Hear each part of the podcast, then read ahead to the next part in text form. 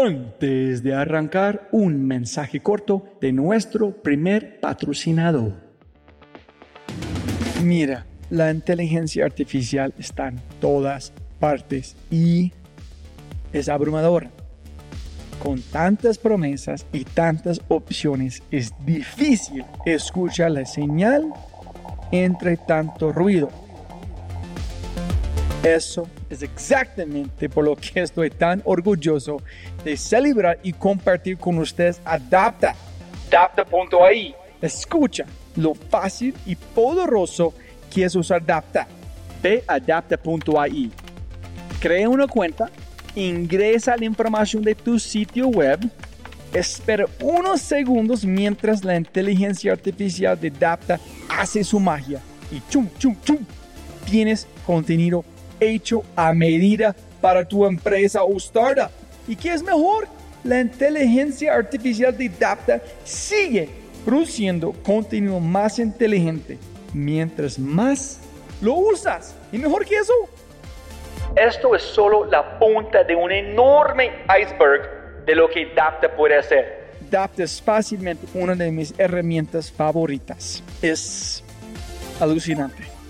Y solo para los oyentes de este podcast tengo un código especial que les dará el 50% de descuento durante los primeros tres meses usando Dapta.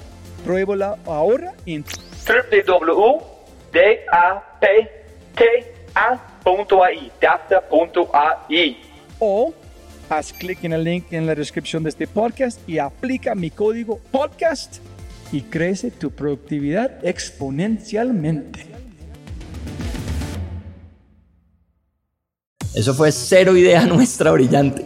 Eso fue, de nuevo, Rappi se lanzó como tienda de barrio. Y cuando se entregan a su vocación, fluyen.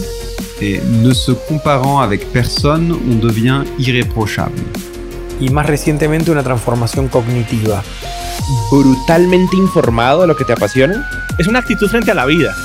Yo soy lo que yo creo que tú piensas que yo soy.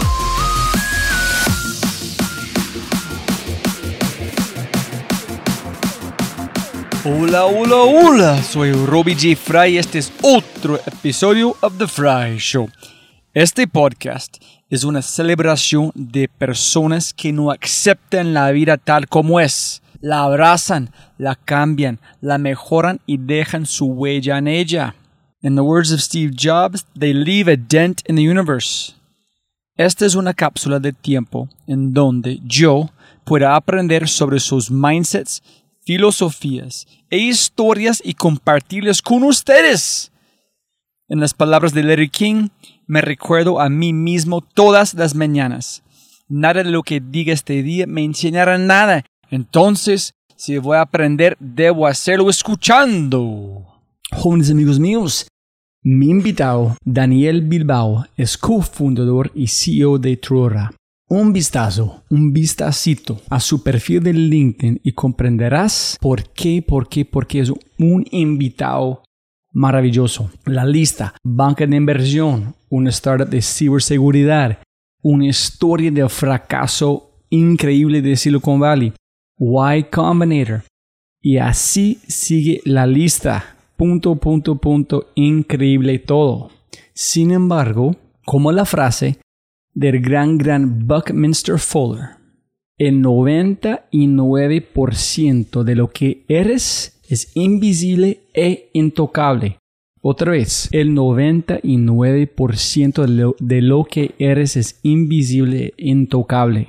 O en cierto sentido, el poder de este podcast es el 99% que es invisible.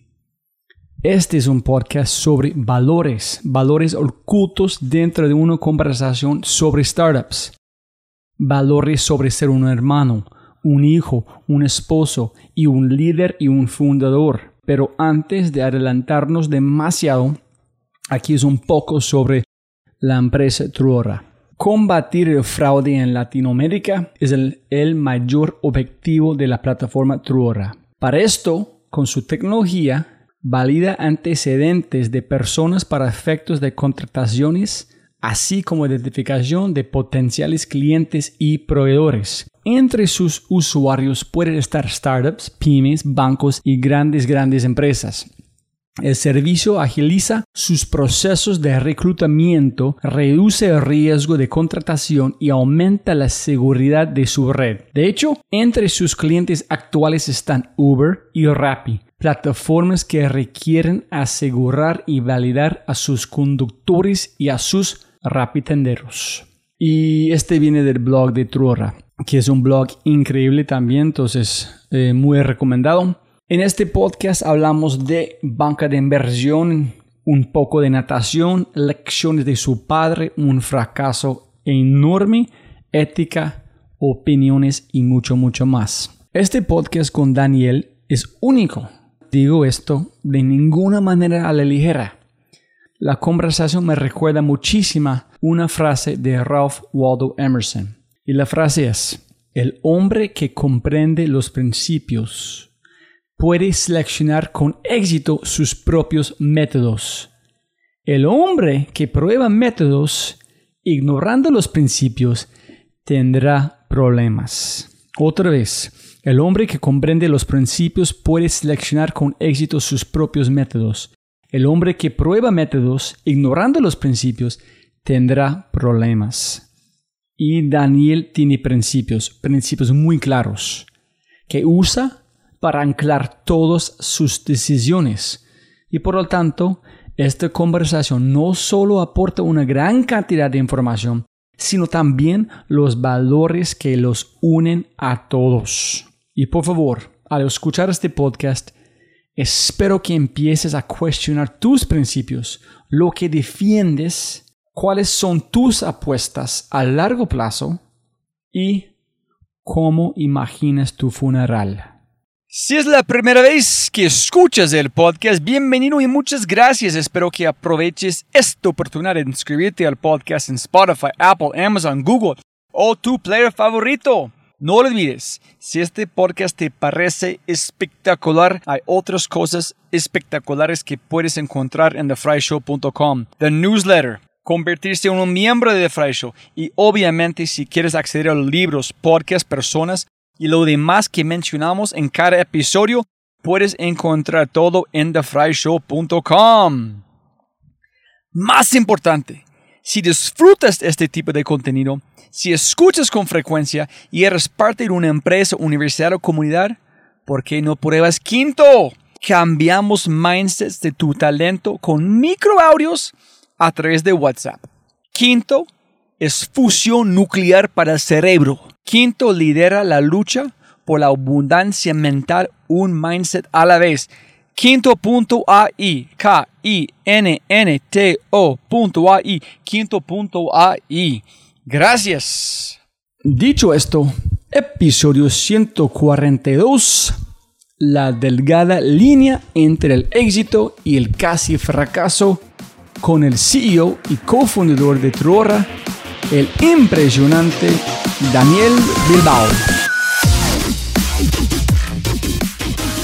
Ese porque demore mucho tiempo en contactarte, es que es tú eres muy popular y no me gustan buscar a gente populares que salen en todos los... Fíjate que es popular de mentiras, güey, porque yo, yo tengo, si yo tengo un miedo de verdad, es, es ser un charlatán, Porque si vos lo pensás, yo no he hecho nada. O sea, si vos pensás en el éxito que nosotros hemos tenido es eh, nada. Bueno, hay un éxito de carrera que yo descuento absolutamente y después está, traté de montar uno que se llama... Eh, eh, Paladin Cyber, bueno, ayudé en VIP, en VIP hicimos mucha vaina, pero yo no era el fundador y al final pues no, no salió bien. En Paladin Cyber, ahí va, pero pues yo tengo un startup donde trabajé dos años y terminé saliendo de allá y ahora tengo otro hora, que es mi mayor orgullo, todo lo que quieras, pero cuando lo miras en números, números, nosotros en este momento estamos en 15 millones de valoración, que son saves y, y hacemos como 2 millones de revenue, que es bueno, ¿me entendés? Pero, no tiene nada que ver con otra cosa un safe. Eh, un, safe es como una forma de valorar una compañía, donde cuando uno trata de determinar cuál es el valor de la compañía. O sea, una métrica de éxito en esto de startups es una real, es revenues y cuando tenés un exit, pero una, una parcial es a cuánto está valorada la compañía. No es perfecta y todo lo que quieras, pero si yo algo 15 mi compañía y Fruana vale, yo qué sé, 100, 150 y Rappi vale 3 billones, pues eso te da ideas de dimensiones. Entonces, el que yo esté sentado, yo, yo, escuché el podcast que hiciste con Simón y me pareció excelente, y sí me pareció un berraco, era, me pareció muy bueno y muy insightful, pero también con un track record grande detrás, ¿sí me entendés? Y como yo veo tanta gente que habla de startups y tanta gente que tiene como recomendaciones y que honestamente no tiene ni puta idea de qué están hablando, entonces yo no quiero hacer eso. Entonces me ha pasado una cosa irónica, es que como, yo soy muy transparente y yo no creo en el fluff ni en el cuento, yo creo es en la ejecución, entonces cuando empezamos Truora yo dije, vamos a ser bien públicos to hold ourselves accountable. O sea, para que lo que tratemos de hacer sea en, en the open, para no poder ser sucio y no poder hacer cosas como mal hechas. La forma que tú decidiste o ustedes decidieron hacer esto es, es para si hay mucha propaganda, mucha información bulla que saliendo desde afuera pueden cambiar la forma que piensas y empiezas a hacer cosas incorrectas porque el ruido, si obvio, todo obvio, obvio. Es que no, pensarlo así. Ese no es obvio, obvio para vos, pero... A ver, a ver, lo, lo voy a explicar mejor porque no estoy, no estoy siendo elocuente. Y mire, mire, y también para cómo montar en este cuento, es cuando yo hablé con Miguel, es algo que, lo, que como un gringo yo como estoy aprendiendo todo el tiempo, que es, yo dije, cómo es un hombre como Miguel no fue, fue cero información de él que puede encontrar, ni es el obvio. Cuando hicimos domicilios fue en 2012 o este año, nadie en Colombia van a decir, mírame, tengo mucha plata, soy éxito. Nadie van a decir este en Colombia, ni los rolos. Entonces, para él fue... Es que esto de ser público, mira la ironía de, de esto. A mí no me gusta ser público. Yo he tratado de todas las formas de convencer a mis cofundadores de que ellos sean los públicos y no he podido. Eh, porque de todos yo soy el más extrovertido, pero, pero no me gusta. ¿Y por qué? A ver, en Latinoamérica, tener éxito es negativo, porque somos una sociedad que le gusta como derrumbar a la gente en general. En, general, eso es todas partes, es parte del, ser humano. Los alemanes tienen una palabra para eso, Schadenfreude, entonces no es como que es una cosa sola latinoamericana, pero eh, pasa. Y la otra es nosotros vivimos en, una, en, un, en un tiempo de mucho, pues, de secuestros y de toda esta vaina donde tener, de, tener eh, ingresos significaba riesgo grande. Entonces uno no hace bulla. Ahora, yo no pensé que hacer, que poder ser líder de opinión en Latinoamérica y en startups fuera tan fácil como lo ha sido para nosotros. Y lo digo tan fácil porque vos me decís a mí que, que yo estoy en todas partes y que soy popular. Y a mí eso me da risa. O sea, no es verdad. Nosotros trabajamos y hacemos una cosita aquí allá de podcast, pero hay tan poquita información de calidad de emprendimiento en el mercado que las cuatro o cinco cosas que hemos hecho bien parece que fuera eh, que estuvieran en todas partes. ¿Sí, sí, me entendés?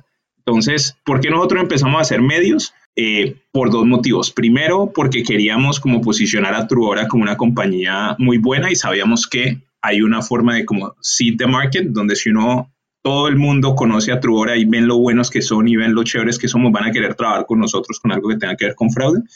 Pero la otra es porque desde mi familia, mi casa, mis cofundadores, nosotros tenemos una necesidad de compartir conocimiento gigante. Entonces, todas las cosas que aprendemos nos provoca compartirla y nos provoca que otra gente lo tenga para que no le tenga que pasar lo mismo. Entonces, esa como esa necesidad de porfa no vayan a hacer las mismas cagadas que hemos hecho nosotros, es de donde viene como esta exposición que vos ves. Y el otro pedazo que era el que te explicaba es que si vos salís en el periódico en Latinoamérica, ahí es cuando te creen exitoso.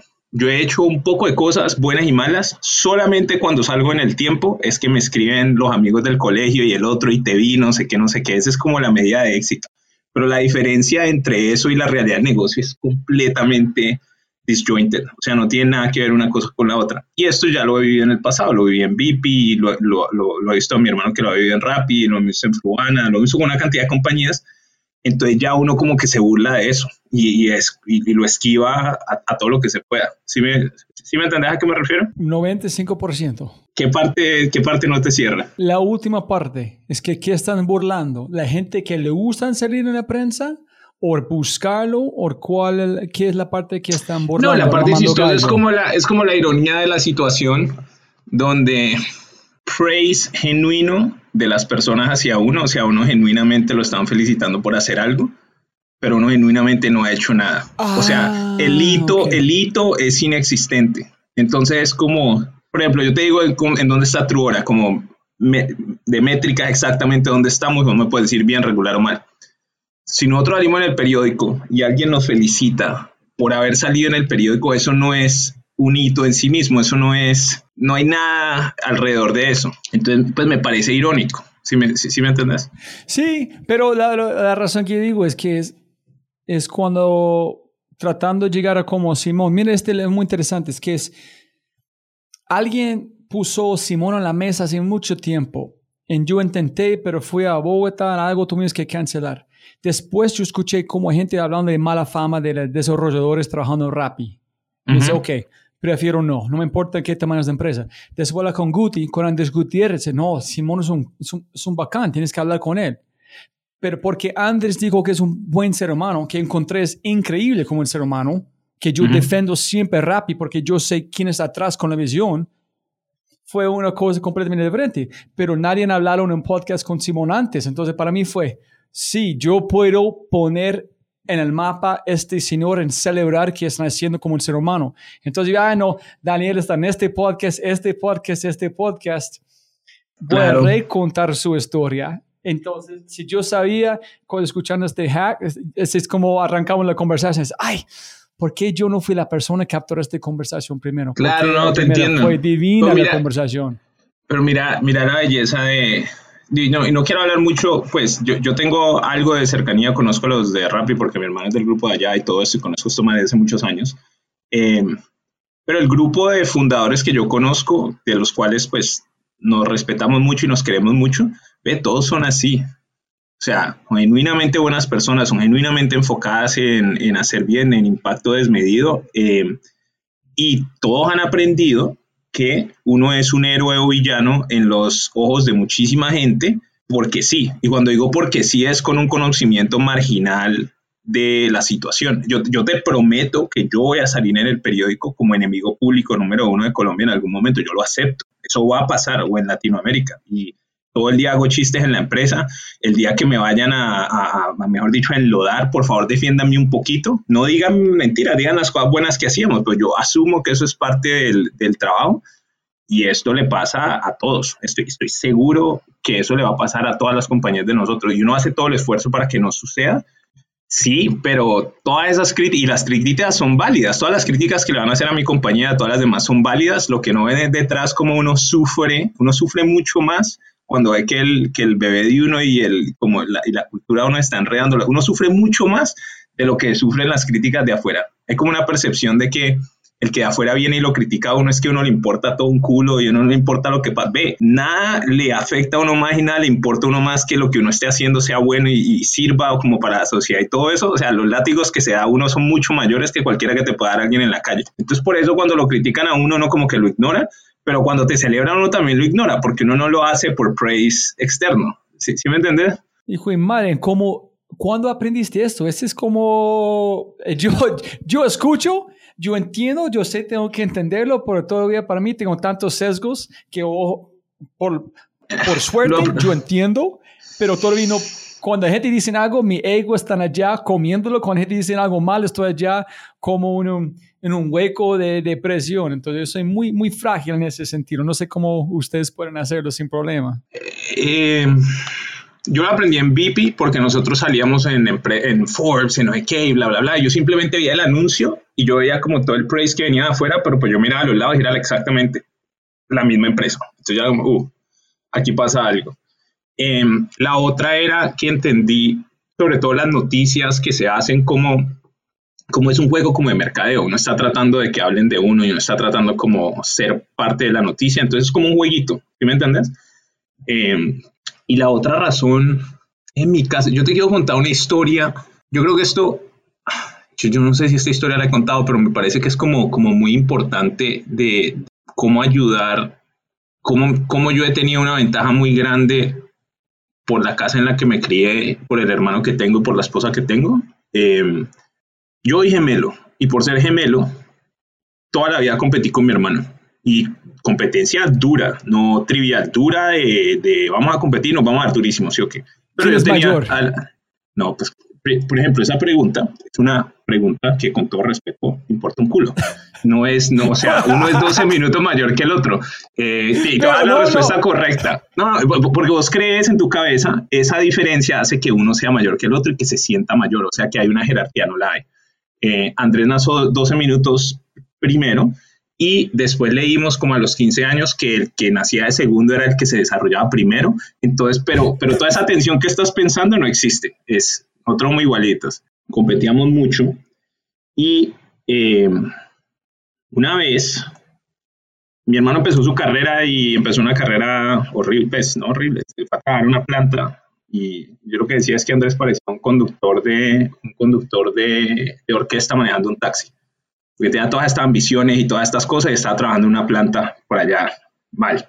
Y yo, porque era muy miedoso para la carrera, yo había decidido que iba a hacer de todo para, para get ahead, o sea, para estar más arriba. Entonces me había puesto a trabajar y a estudiar al mismo tiempo el último año. He hecho una cantidad de cosas y yo me encontré como en una buena posición laboral en un diciembre y mi hermano llegaba de trabajar en esa planta vuelto nada. Entonces yo tenía como la carrera buena, entre comillas, y mi hermano tenía una carrera no tan buena. Viéndolo para atrás, yo era un pato que estaba, o sea, que me creía, un, idiota, pero en ese momento creía eso. Y yo me estaba burlando de mi hermano porque nosotros nos molestamos mucho y yo decía, ah, mira este huevón, este mecánico, lo jodiéndolo duro. Y mi papá me jaló y me quitó me dijo, mira, huevoncito, usted, la familia es lo único que tiene. Usted y su hermano, por más distintos que se crean, son la misma huevonada. Y el éxito de ustedes en la vida va a depender de la suerte, porque ustedes dos trabajan duro, hacen el esfuerzo, nosotros los criamos bien. La diferencia entre ustedes, hermano, va a ser pura suerte. Hágame el favor y deje de joderle la vida y deje de meterse con él, y usted nunca sabe cómo va a estar usted y cómo va a estar, y cómo va a estar él. Esa vaina nunca se me olvidó. Y toda la carrera de nosotros, de los últimos 15 años para acá, ha sido un estudio en cómo la gente lo percibe a uno. Y ha sido como un movimiento donde uno es cool y el otro es un idiota en los ojos de la gente y después va, va moviéndose. ¿sí? Okay, entonces, cuando estábamos, por ejemplo, en pues, el trabajo chévere que yo tenía cuando estaba en Mitsubishi en Otis, porque era un manager y manejaba como 20 personas y que es súper chévere, entonces mi nombre era mecánico era un pato. Después pasamos al MBA, ¿sí? okay, los dos estábamos en el MBA y Andrés hizo un summer en Google. Bueno, primero yo había conseguido trabajo en banca, entonces este mantiene un trabajo en banca y me va a notar trabajo, entonces el bueno soy yo. Después Andrés trabajaba en Google, hizo un summer allá y como yo estaba en banca, entonces, pues yo era un pato comparado con él porque es que el man trabaja en Google y la empresa Tech y no sé qué, no sé. Después llego y Andrés se va a McKinsey y yo me voy a trabajar a VIP y entonces yo estaba en un startup en Silicon Valley que va súper bien, no sé qué. Entonces el cool era yo y mi hermano era un consultor allá, un pato de McKinsey. Después mi hermano va para Rappi, ¿sí o qué? Y Rappi va bien y VIP se quiebra y entonces, o pues se acaba y entonces mi hermano es súper cool porque es de los de rap y no sé qué, y yo soy un pato porque me estoy de una empresa quebrada. Y después monté y entonces era un fundador de una empresa de Silicon Valley y yo soy como súper cool, ¿sí me entendés? Y después, pa, y ahorita como que lo tomo mucho en, en, los ojos de la gente. Todo esto te lo estoy diciendo desde la perspectiva de afuera, pero desde la perspectiva de adentro, pues era la misma huevonada, ¿sí me entendés? O sea, bien, chévere, bien. Y ahorita se volvió como más un círculo virtuoso donde mi reputación en el mercado es buena porque soy hermano de mi hermano y la reputación de él en el mercado es buena porque yo soy hermano de él. O sea, como que los dos, como que en los ojos de la gente nos beneficiamos, pero somos los mismos huevones. ¿Sí me entendés? Entonces, parte de ese awareness, parte de entender eso, es también lo que me ayuda a no recibir mucho como cumplidos, ni buenos ni malos de afuera. Porque uno ve, pues uno ve que todo eso es como una percepción ahí que no tiene mucho valor que no tiene ningún valor, la verdad. Te, da acceso para hacer cosas, pero no te da más nada. No, eh, pensando en el mejor consejo, uno de los mejores consejos que he recibido desde la, en este podcast fue un artista de, de Bogotá, se llama el Tóxico Mano. No sé si conoces como todo el arte a la, como al lado de 26 en stencil. Es como un, un artista muy conocido en, um, en Colombia y en muchas partes del mundo. Uy, Oscar. Y, y yo pregunté a él ¿qué es éxito? Y él dijo, en el manos de la, como yo creo que de esta conversación, él arrancó con rabia por no tener plata a estudiar, que no hay suficiente comida, pintando, en aprendiendo cómo mejorar su arte, etcétera, etcétera. Y dijo, el éxito es un sofisma de distracción. Aquí en Colombia, si no tienes eh, familia muerto de violencia, y tienes comida en la mesa, tienes, ese es éxito. Claro la gente, que la gente valora mi arte, ese es un bonus. pero solamente en Colombia tener familia con salud en comida, ese es éxito. El éxito tal cual como te piensa en el sofisma de distracción. Es algo que como supone su atención es, no sirve para nada. Hay muchas cosas más importantes poner su atención de algo es éxito o no. Qué interesante, me gusta mucho la perspectiva. A mí, yo tengo una visión como de, de, de éxito como más pegada a responsabilidad. De, yo, yo, yo, tengo un grupo de, de, gente dentro ahora que son fifis. Yo les digo los fifis, pues, que son que tienen un mundo de plata porque la familia tiene plata, ellos viven de plata. Eh, y yo entonces les digo, de donde ustedes arrancan, si ustedes quieren tener impacto en el mundo, deberían tener unas ambiciones loquísimas. O sea, no deberían, porque arrancan con todos los beneficios del mundo. Si arrancas ahí, no, no hay ningún motivo por el cual vos no deberías strive a, hacer una cosa impresionante. O sea, si, si, si tenés esa ambición. Eh, entonces ahí es como relativo. Si uno, si uno nace en una situación muy precaria, o más bien al revés, si vos naces en una situación de cuna de oro y uno de verdad quiere tener impacto, yo siento que uno tiene una responsabilidad por tener impacto positivo porque arrancó con tanta ventaja. Más o menos así como lo, como lo miro. Ah, posible. Y otro tema, no sé, cuéntame qué opinas de esto. Él dijo, hay dos tipos de colombianos. La gente está eh, avanzando el país, en otro que están destruyendo que Colombia y América Latina es en una posición donde no puedes jugar en el banco en esperar por cosas que tengan que pasar. Tú tienes que mejorar la vida, abrir puertas, saludar a la gente, tratar a la gente bien, tratar de mejorar la vida de alguien más o estás destruyendo Colombia, porque Colombia no es una posición de la gente pueden ser pasivo. Tienes que participar en avanzar el país o América Latina, porque no somos Europa, no somos los Estados Unidos. Tenemos que avanzar todos juntos o estás destruyendo el país haciendo nada? Sí, yo, sí, yo comparto. Es que me, me, me, da miedo estas charlas largas porque yo tengo, uno, yo tengo unas posiciones muy, muy fuertes frente a esto. O sea, este, eh, este podcast es abierto. En cualquier cosa, si quieres quitarlo después. Por eso, no, no, no, yo no, no, yo no quito cosas. Yo trato de. No, no importa. Eh, no importa. Eh, si yo va a tener hijos y nietos, cuando escuchen esto van a saber cómo era el abuelo y van a decir, ese man, todas las cosas malas que decía, ¿sí o qué? Eh, a ver, mira, yo critico mucho a mi gente de Cali, a muchos de, de, de, de, mis amigos fifís con los que nos graduamos en, no necesariamente en mi colegio, pero los colegios fifís, porque yo digo, es por culpa de los buenos para nada que nosotros no tenemos a Cali muy bien para en, como economía. Yo vi lo que pasó en Barranquilla, en Medellín, en Bogotá y todas esas vainas crecen como un berraco y en Cali no. Y hay unas familias que se meten y trabajan duro y todo eso, pero hay mucho bagazo, porque si uno tiene tierras, uno tiene riquezas, uno tiene oportunidades y la, y la comunidad no avanza, ¿por qué? Pues porque quien tiene acceso no trabaja y no produce. ¿Sí me entendés? O sea, yo no creo en que es que el gobierno tiene que generar condiciones, es que uno es el que lo tiene que hacer.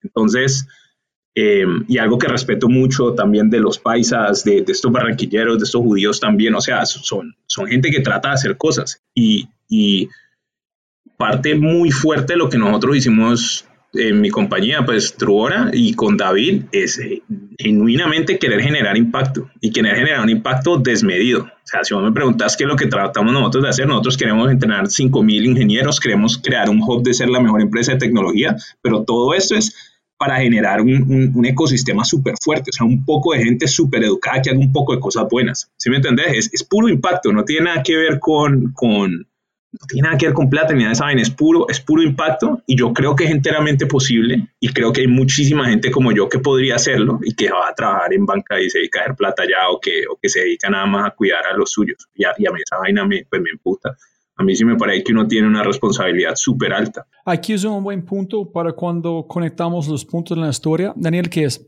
Este punto de vista de eso cómo fue construcción en tiempo real mientras armaste Truora o Truora es como decir, ¿cómo explico? ¿Es qué es? No, no, no, Truora vino así, no, Truora es una forma de, de, de, lograr lo que estamos buscando. No es que íbamos en medio de Truora y empezamos a ver que podemos tener impacto, no, no, no.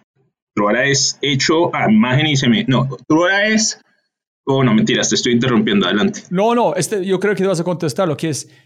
Necesitamos hacer tal cual que tú dijiste. ¿Cómo podemos hacerlo? Tenemos que ganar plata, etcétera. ¿Cuál es el problema? Ok, ponemos armar Truora en el resultado es el impacto que queremos, pero la forma que ganar plata no es el propósito, ese es el impacto, pero la forma que podemos hacerlo es construir una empresa. En la empresa que podemos construir es Truora. Entonces, el propósito primero fue el. Es, más o menos así, es, es te voy a bien atrás. La vida se acaba, la gente se muere, uno no tiene más nada que hacer. Entonces uno piensa, si vos querés algo, si la vida es una función de optimización y querés optimizar algo, que optimizas? Entonces nosotros decimos el funeral más grande, que es una cosa que tenía mi abuela en la costa, mi abuela Cecil, un funeral gigante, eso mejor dicho, la llevaron en hombros por todo el pueblo y se murió a sus noventa y tantos de años en la iglesia. Eso es una vida perfecta. Sufría y todo lo que me costó mi abuela, pero es como la vida perfecta, parece un cuento de estos de 100 años de soledad. Y cuando nosotros estamos pensando como uno que trata de hacer, pues no va a morir y uno quiere tener impacto, eh, y uno no quiere ser como the richest guy in the, in the funeral o algo así, digo, en the, in the graveyard. Entonces, nosotros tenemos un chiste en mi familia que, que uno aquí está optimizando, entonces uno dice el funeral más grande. ¿Y por qué el funeral más grande? Pues porque es una cosa en la cual uno está Ah, haciendo algo muy bueno, pero tenés también que cuidar a tu familia porque en un funeral la gente va por el impacto que tuviste en sus vidas, pero también a pagarle respeto a tu familia. Entonces, una forma como de pegarle las dos cosas. Y, es, y literal, eso es todo lo que hacemos. O y uno piensa así. Entonces, cuando vos pensás en el funeral grande, uno piensa en impacto, ¿sí, ok? Y cada vez te va subiendo lo que significa impacto pues, a, a uno mismo. Eh, un sueño que yo me acuerdo yo con 25 años, 26 años, diciendo, "Ay, hijo de pucha, yo pudiera convencer a Bill Gates de que empezara una hub de desarrollo aquí en Cali y ahí pudieran y que los ingenieros de Microsoft estuvieran en Cali. O sea, imagínate que ese man hubiera sido caleño. Eso tendríamos una economía, la verdad que no sé, yo tenía como esa claridad. Sí o qué. Eh, y la otra cosa que soñaba yo mucho pelado era, "Ay, hijo de pucha, yo me ganara la lotería y tuviera 100 millones de dólares, me dedicara a repartir plata a mis amigos para que todos viéramos como, como si fuéramos, pues, pues, como en Cali uno tiene una expresión pesada que dice como traquetos, así como traquetos. Y siempre ha pensado en cómo hacer cosas de nivel en, en, para mi gente, pues. Entonces, eh, cuando me encontré con David y con César, eh, y nosotros empezamos a montar la, la compañía, la montábamos chiquita porque queríamos, podíamos hacer una empresa de tecnología que fuera como un side gig, pero lo podíamos hacer con estudiantes de la Universidad del Valle. Y para mí la idea de coger pelados de la Universidad del Valle y poderlos criar y poderlos desarrollar a que, a que se volvieran muy buenos ingenieros, sabiendo que están en Cali, no que están en Silicon Valley o en, o en o MIT o todos estos que, con los que ya he trabajado también en Silicon Valley. Entonces decía que hay un chance muy bueno. O sea, que aquí hay, aquí hay algo. Side gig significa que fue el principal. No, yo estaba trabajando en Paladin, estaba terminando Paladin y me quería salir y quería hacer otra cosa. Y mientras me ponía a ver qué me ponía a hacer, creí que iba a abrir un banco, una cosa así, hice este, este negocio con César, David y con Maite. Cuando íbamos a pasar a YC o cuando ya estábamos más cerca de que decimos esto es a lo que nos vamos a dedicar los próximos 10, 20 años, lo que sea, la idea, sorry, la idea de qué sería el ideal, o sea, y nos sentamos a pensar qué sería una vaina maravillosa, pues si nosotros pudiéramos hacer una empresa de tecnología, la hijo de puta, pues, o sea, lo mejor de lo mejor, ¿qué tal el impacto que eso tendría? Nosotros podríamos ser un hub de tecnología, sabemos que eso mueve la economía de manera, de manera berraca y no hay ninguna razón por la cual Google existe y Baidu existe, existe en la China, existe en la europea, existe en la gringa y no existen casi las latinoamericanas. Ahí contás con los dedos de las manos, tenés a Nubank, tenés a Globan, tenés un par, pero no hay como technology powerhouses en LATAM. Y no es por cuestiones de talento, no es porque no hay problemas, es porque o no hay ambición o no hay gente que trata. Entonces no tuvimos listo, busquemos un problema gigante que se pueda solucionar con tecnología y vamos a apuntarle allá, porque si hacemos eso, vamos a tener la forma de llegar. Dame un poquito más detalles, porque yo creo que Globan, como cuando hablando con Giver, que este man y sus amigos fue a un bar, hablando con Mikolo, vamos a hacer este, vamos a hacer un roadshow en Europa, golpeando en puertas. Entonces la idea de Globan, cuando nació en un bar, en una conversación, ¿cómo fue la conversación? ¿Cómo fue esta evolución de la idea? Sí, de Truora fue, fue, fue sencilla. Eh, yo quería hacer cosas en la TAM y yo soy, yo soy enamorado de los emprendedores. A mí cada que un emprendedor tiene un negocio que va funcionando me parece me parece súper chévere. Entonces yo estaba reclutando ingenieras para Paladin y me contacté con la esposa de César. Ella me dijo, mi, mi, mi, esposo tiene un emprendimiento que se llama Expediente. Y yo fui, ¿cómo así? que tiene O sea, no me, no me cae en la cabeza. El man casi no trabajaba en el negocio, pero funcionaba. Y hablé con César y vi lo que estaban haciendo y me gustó mucho. O sea, me gustó el, el producto y era muy parecido a ser eh, una empresa de estudios de antecedentes. O sea, hacían algo parecido y yo conocía a Checker porque había hablado con el CEO de Checker, que es una empresa que hace esto en Estados Unidos que vale varios billones. Entonces yo le di eh, estudios de antecedentes, literal hacen background checks en US Ajá, para okay, el gig economy. Y eh, hablé con ellos y les dije, oiga, si nosotros hacemos esto, o sea, lo pinté en, un, lo pinté en una hoja de papel, nosotros podríamos hacer una empresa muy grande. Eh, yo los ayudo a montar esto. Y el primer 15 días que ayudé a estos dos era yo ayudando a unos fundadores de otro negocio a hacer un par de clientes de bacán. O sea, no tenía ni siquiera expectativas de hacer eso como un negocio. Y después le vendí un poquito a Uber y le vendí un poquito a Rappi y a la vivienda y teníamos como 5 mil dólares de revenue y teníamos como un negocio. como tú a ver, estoy cortando. A ver, a ver, yo, a ver, a ver, a ver. Yo, yo soy un man de BD, yo lo que sé hacer es vender, ¿sí me entendés? Entonces yo les pinté una cosa, eso te muestra también la calidad del equipo técnico, les pinté en un papel, si podemos hacer esto, seguro lo vendemos. Y lo hicieron, o sea, lo pintaron bien, hicieron un background check en un dashboard en un mes, y eso era una cosa muy valiosa. Pero espera, ¿qué pintaste? ¿Pintaste? Pinté un dashboard Sí, un UI UX. Un UI UX que ponía aquí, aquí pones el número de cédula y te salen acá los resultados de, de cómo funciona. Eh, o sea, simplemente con, con, poner el número de cédula te sale toda la información de un estudiante antecedentes de la, de la persona. Entonces, sabiendo cómo su el, el, backend que ellos ya han hecho, conectamos a este a un UX UI que hacen eso. Uh -huh. Testeamos uh -huh. con este, ponemos con, con hacer un funnel, boom, boom, boom, tenemos ventas. No, no es hacer un funnel, o sea, si vos haces un dashboard donde si pones un número de cédula te sale el resultado de un estudiante antecedente, que te voy a poner un ejemplo. ¿Quieres, ¿Vos tenés hijos? Dos hijas. Listo, entonces quieres contratar a una niñera, quieres asegurarte que la niñera no sea, yo qué sé, una criminal. Si yo te doy una forma donde vos puedas hacer clic en una cosa con su identificación y le pedís permiso y te dice su historia de antecedentes, a vos eso te interesaría. ¿Te interesa? ¿Sí o no? Obvio. Pero hay que buscarlo de manera sencilla. Ahora, la empresa que ellos ya tenían hacía algo muy parecido a esto, pero con procesos legales. Entonces, el jump de lo que ellos ya hacían a que fuera un dashboard de antecedentes, que pudiera usar Uber, por ejemplo, era muy sencillo, no, no era particularmente difícil. ¿Cuánto están ganando esta empresa antes de que llegaste, después de este UX UI? Eh, ellos vendían, ellos vendían, ellos vendían como 100 millones de pesos al año, 120, pongámosle mal contado, entonces hacían 3 mil dólares eh, mensuales. No, pero lo hacían, o sea, priceaban eso regalado, entonces poner, hacer cuenta que un background check debe costar en el mercado algo así como 3 dólares y ellos estaban cobrando 30 centavos de dólar. Entonces yo los conocí, vi cuánto era el pricing de ellos y dije, my God, su triplica esto, o sea, estos precios están por el piso, así no se puede hacer una compañía. Hagamos esta otra compañía distinta, o sea, un brand distinto, hagámosla distinta y pongámosle mejor, mejor infraestructura para que uno pueda hacer 10.000 checks en un mes y no, y, no, y no como de a poquitos y tratemos de vendérselo a un par de clientes. Yo estoy seguro que esto lo puedo vender a un par, se lo puedo vender a Uber, se lo puedo vender a Rappi, se lo puedo vender a otro par. Y, y eso fue lo que salí a hacer. Okay, eh, y la razón que estoy muy enfocado en ese detalle, Daniel, es que es empresas como OutZero en, en Argentina, este man en ese, con en Rappi también, con el, el, el diseño. Yo soy un fanático de diseño en cuando algo que actualmente puedes usar, que es entendible, es que, entonces yo quiero saber si fue la funcionalidad, ah, no, su no, acceso fue, al cliente. No, no, fue, puro, fue pura funcionalidad y es, es, que esto es conectar, es puro backend, esto no tiene un componente de diseño super pro. Es más, ah, el primer año okay. de Truora el diseño era horrible. Lo, vos lo que necesitas es saber la respuesta rápido, no es, no es una cuestión de UX. Ah, ok. Entonces, entonces tú usaste como a Rappi en Uber, mira qué hacemos, ellos probaron uh -huh. listo de una. Sí, pues se demoró como un mes, una cosa así, pero sí, básicamente. Y, y entonces ya teníamos un revenue que eran como 5 mil dólares. Eh, esta historia está mejor contada en ese podcast que hicimos, pero, pero pues es bueno, es bueno cubrirla.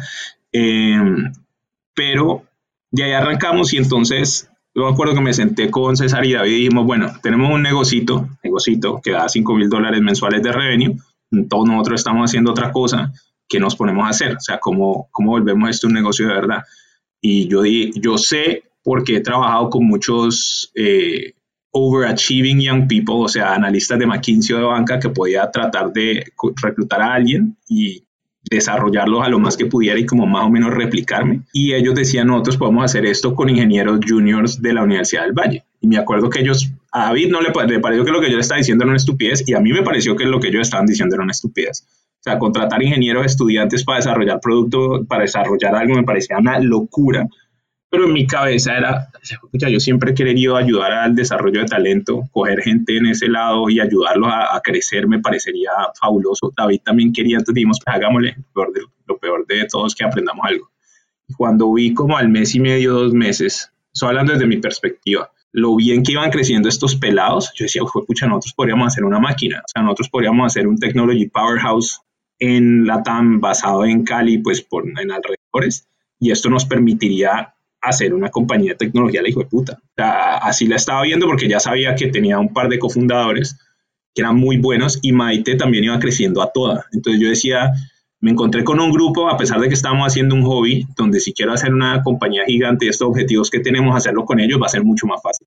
Entonces desistí de mis ambiciones de hacer un banco yo solo. Y si vos ves a todos nuestros amigos founders, la mayoría son como solo founder una cosa así. No, yo tengo tres co-founders. Y, arrancamos, y así arrancó Truor.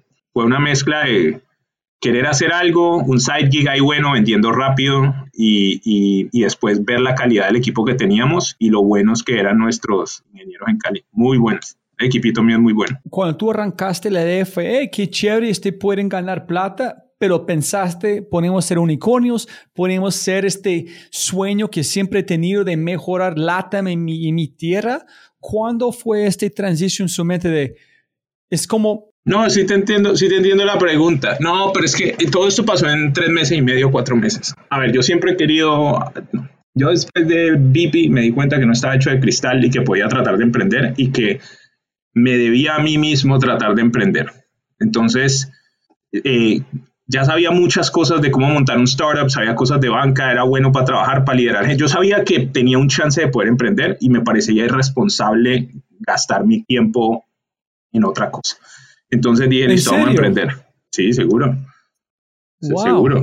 Es, es, no es un buen uso de mis recursos como un ser humano para no emprender. Claro, porque es que cuando yo acabé, mira, yo toda la vida estuve tratando de evitar un riesgo económico. O sea, toda mi carrera fue tratando de evitar quedarme sin trabajo todo era porque a mi papá le tocaron un poco de fusiones y eso fue súper duro cuando estábamos creciendo y entonces que él trabajaba como químico farmacéutico y entonces lo iba a comprar, él trabajaba en Bristol y entonces cerraban a Bristol y después entraba a trabajar a Pfizer y a Pfizer lo compraba Johnson y Johnson y todas esas cosas. O sea, mi papá siempre estaba preocupado porque no fuera a ir mal. Nunca pasó, pero pues ese miedo lo teníamos. Entonces toda la carrera eh, mi hermano y yo todo lo que queríamos era ser empleables. Entonces uno era buscando, entonces vamos a ver la carrera buena, vamos a ver el MBA, vamos a entrar a la banca, todo eso era como tratando de tener una buena carrera.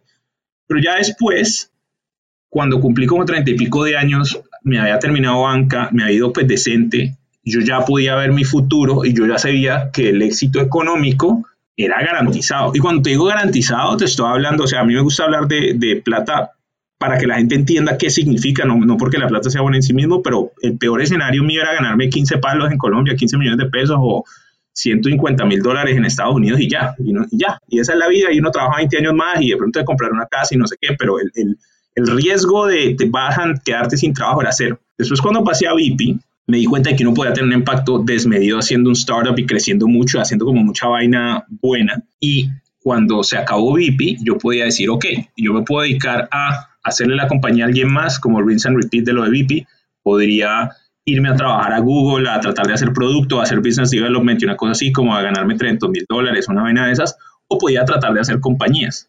Y si trataba de hacer compañías, pues un, un, startup es un problema que uno va y trata de solucionar. Entonces a mí me parece que el talento, el mejor uso de talento es tratar de solucionar un problema.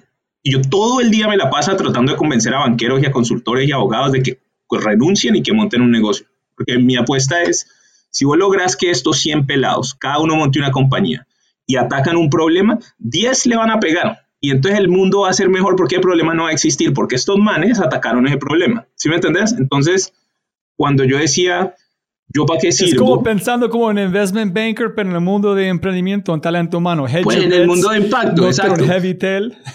exacto, exacto. Eh, y es más fulfilling, uno, uno se siente mejor, uno está menos vacío cuando, cuando tiene impacto, ¿sí me entiendes? Entonces, yo decía, me debo a mí mismo tratar de hacer un negocio, eh, creo que puedo, y lo peor que me puede pasar es que me reviente, y pues ya me reventé una vez con BP y no, y no, y no pasó nada, entonces pues vámonos, era, esa era la idea. Eso es genial. Y mira, y el otro, otro tema, no sé si puedes contarnos, escuchaste vos diciendo esta misma cosa, este, este pesa en la casa con su papá sobre este cómo ganar plata. Claro, sí.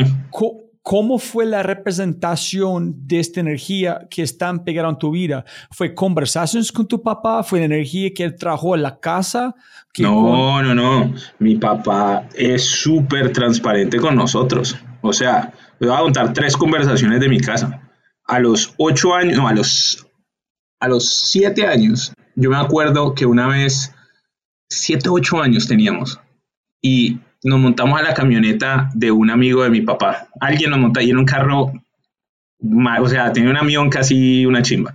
Y yo me acuerdo que nosotros éramos, papá, papá, nosotros porque tenemos ese no ese feo, porque no tenemos un carro bueno. Y mi papá en vez de hacer un cuando usted esté, cuando usted esté grande, usted me compra un, un Volvo, nos, nos compra una Volvo, me compra una Volvo. Me acuerdo que decía, yo decía, papá, pero cuando yo tenga plata para comprar este un carro, esa vaina va a ser, esa vaina va a ser carísima, o sea, va a estar viejísima ni siquiera entendía el concepto de que los carros cambiaban de, de modelo cada año, pero mi papá me estaba explicando como cuando usted trabaja eso se va a poder.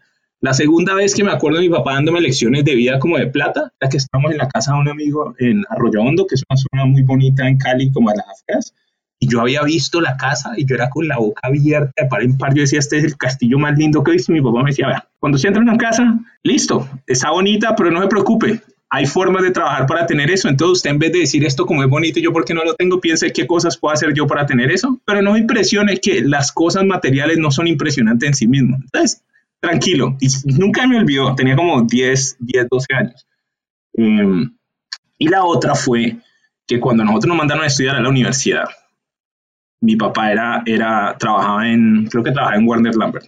Y llegó, se sentó nos sentaron mi hermana y a mí en la mesa y nos dijeron, mire, mijo, esto es nuestro balances. Y me abrió toda la plata que le entraba en el año, todos los gastos y qué porcentaje representaba estudiar en los Andes para nosotros. Y el número era como 57% de todo lo que entraba en la familia era para pagar la matrícula y como otros 30 era para mantenernos a nosotros allá y lo que les quedaba a mis papás era, juepucha, nada. Pero nada era nada. Entonces más o menos me dijo, vea, esto es lo que estamos haciendo nosotros de esfuerzo para tenernos usted allá pónganse la 10, no la vayan a cagar. Y nunca me olvido, entonces nosotros obviamente éramos ultra preocupados por manejar bien eso, pero súper transparente y súper como adulto, güey. En esas cosas mi familia es de lo más responsable que te vas a imaginar. Y yo, y yo cuento esta historia, esta historia no la cuento mucho, porque, pues uno, porque es muy inusual, y segundo, porque, porque, pues porque la gente te empieza a cuestionar y entonces te empiezan a preguntarte como otras 18 cosas, pero, pero en mi casa era muy, era muy de, de, de, de enseñarle a uno de manera consecuente. No era de que se traían el estrés a la casa o que se desquitaban con no, cero, cero. No, eso nunca pasó.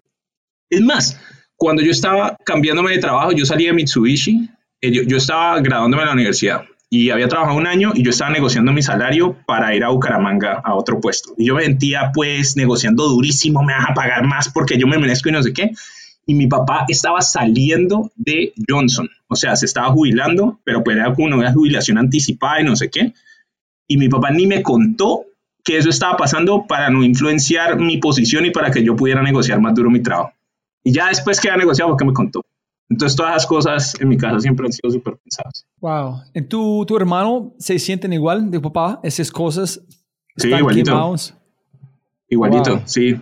Y, y, y, hay una vaina que mi, mi hermano tiene un estilo de manejo muy distinto al mío y tiene unas cuando nosotros nos criticamos mucho las cosas que hacemos mal, pues más bien nos ponemos más uno da cuenta que es parecido, entonces no, o sea, son, son como matices de lo mismo. Eh, entonces no, pero sí, sí piensa igual. Eh, te voy a poner un ejemplo. Yo ahorita, en ahora yo he hecho, he movido cielo y tierra por contratar ingenieras, porque yo necesito que el equipo sea diverso y tengo un bias muy positivo a tener el equipo diverso y que saben ande bien y no sé qué. No. Y Andrés me, me, me, escucha eso y como que no, dice vos contratar el mejor talento y no digas eso y no sé qué, no sé qué, pero cuando vos ves su equipo, su equipo es el que tiene más mujeres de allá, es particularmente diverso y todas las pelas que trabajan con él dicen que es de los mejores jefes que ha tenido. Yo pues obvio, él tuvo la misma mamá que yo. Puede que yo lo diga, si me entiendes, de una manera como más, como más abierta y sea más público al respecto, para Andrés también, así, así nunca lo diga o diga otra cosa. ¿Sí me, ¿sí me entiendes? Sí, sí. ¿Cómo se llama tu mamá tu papá? Podemos dar como nombre de esas grandes Alba personas. Lucía, Alba Lucía Ocampo Segura se llama mi mamá y Humberto Bilbao Douglas se llama mi papá. Listo. Saludos a, mí a, tocó, a mí, padres increíbles. A mí me fue muy bien con mi papá y me fue muy bien con mi mamá. Muy de buenas. Muy de buenas. Estoy muy curioso. Quiero saber de YC, de VP y también de Investment Banking. ¿Cómo puedo olvidar de, de nadar? Es que, no, es- ¿has escuchado de, de Total Immersion Swim o no? No, no, no sé qué es eso. Yo escuché en, en un podcast de Tim Ferriss hablando de Total Immersion Swim. Tim Ferriss dijo que no fue imposible para él nadar.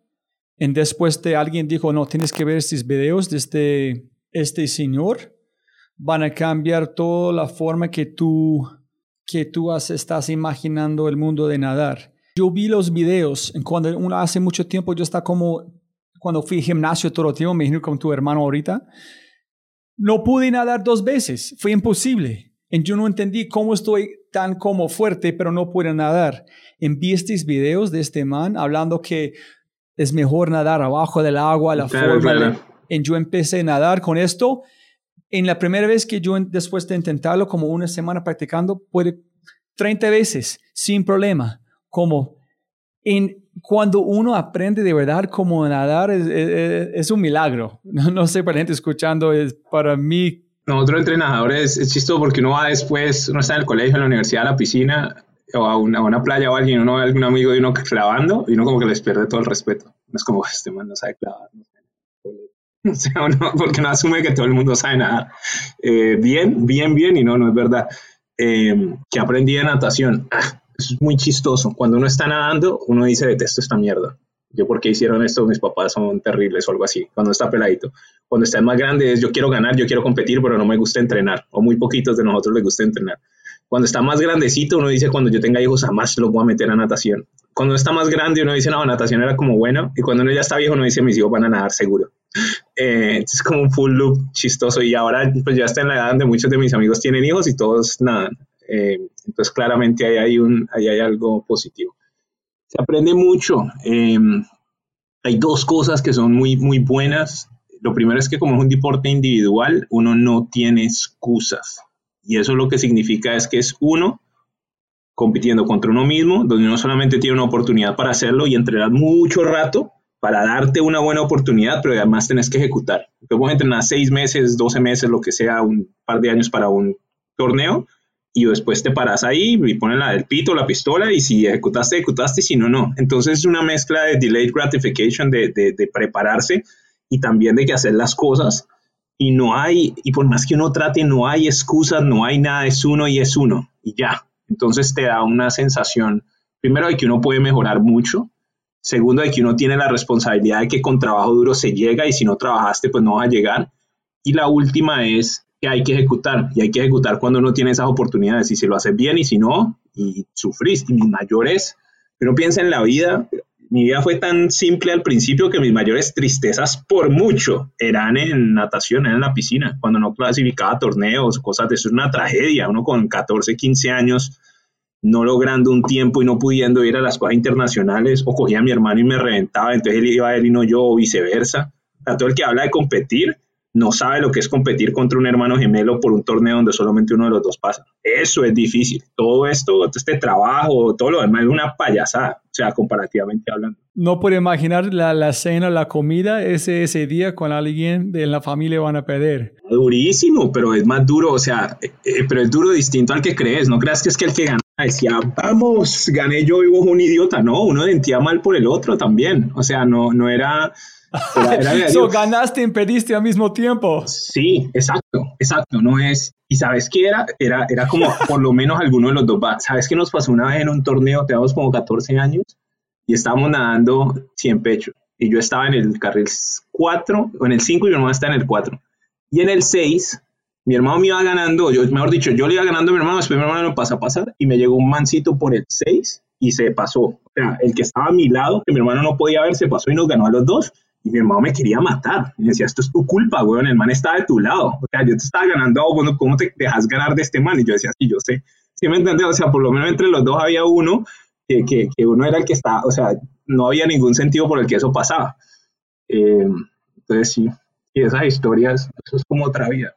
Listo. De, ¿Cómo llegaste a Investment Banking? ¿Con Merrill Lynch? ¿Con quién fue? Sí, Bank of America Merrill Lynch. Eh, esa historia es chistosa. Yo tenía unas ambiciones no muy grandes en retrospectiva, yo trabajaba en Mitsubishi Electric y después en Otis, y el parent company de Otis era UTC, eh, la, la, la, compañía madre. Entonces yo decía, bueno, yo hago un MBA y cuando esté allá, probablemente voy a poder trabajar en UTC y consigo un trabajo como manager de región o alguna vaina, como hacer mi carrera de manager que, que venía haciendo en Otis. ¿Qué es UTC? Otis es la empresa de ascensores y UTC es el parent company de Otis, una empresa industrial que vale pues, gigantes. Eh, United Technologies es como se llama la compañía. Y hacen turbinas y ascensores y otra cantidad de cosas.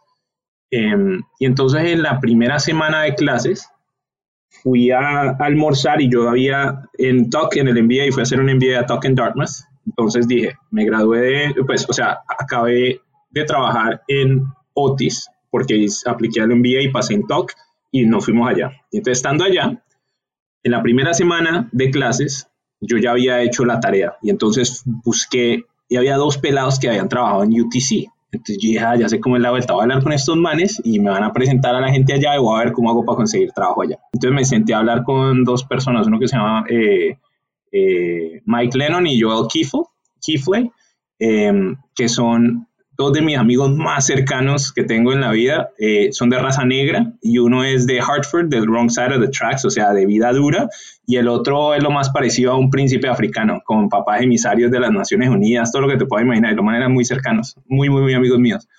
Y les dije, ve, yo quiero trabajar en UTC, y me dicen, vos un idiota, o sea, ¿qué quieres ir a hacer allá? Y yo, ¿por qué? Como, ¿qué debería hacer? ¿Ustedes qué van a hacer? No, nosotros vamos a hacer banca de inversión. Y yo, ¿pero por qué? Y me, y me explicaron, me lo vendieron y yo no sabía si iba a ser lo suficientemente bueno para pasar, no entendía cómo era el proceso, no entendía nada, pero me, me dijeron, nosotros vamos a hacer banca. Y yo me acuerdo que me senté y dije, bueno, yo voy a hacer banca también. Y le dije a mi hermano que está en el envío, yo, yo voy a tirar a hacer banca, vamos a ver si sale. Dice, bueno, dale, yo voy a buscar algo como más fácil, entonces voy a buscar consultoría en la TAM. Me acuerdo que dijo que creíamos que era más fácil. Eh, y así de influenciable. Hablé con ellos, me convencieron y me dijeron en banca, eh, la carrera es más rápida, te da prestigio, aprendes a trabajar súper duro, los exits son buenos, puedes pagar el MBA. Yo dije, esto tiene sentido. Entrar es fácil, no, no es fácil. Yo, bueno, el que no arriesga un huevo no gana un pollo y vamos a tratar de, pasar a banca.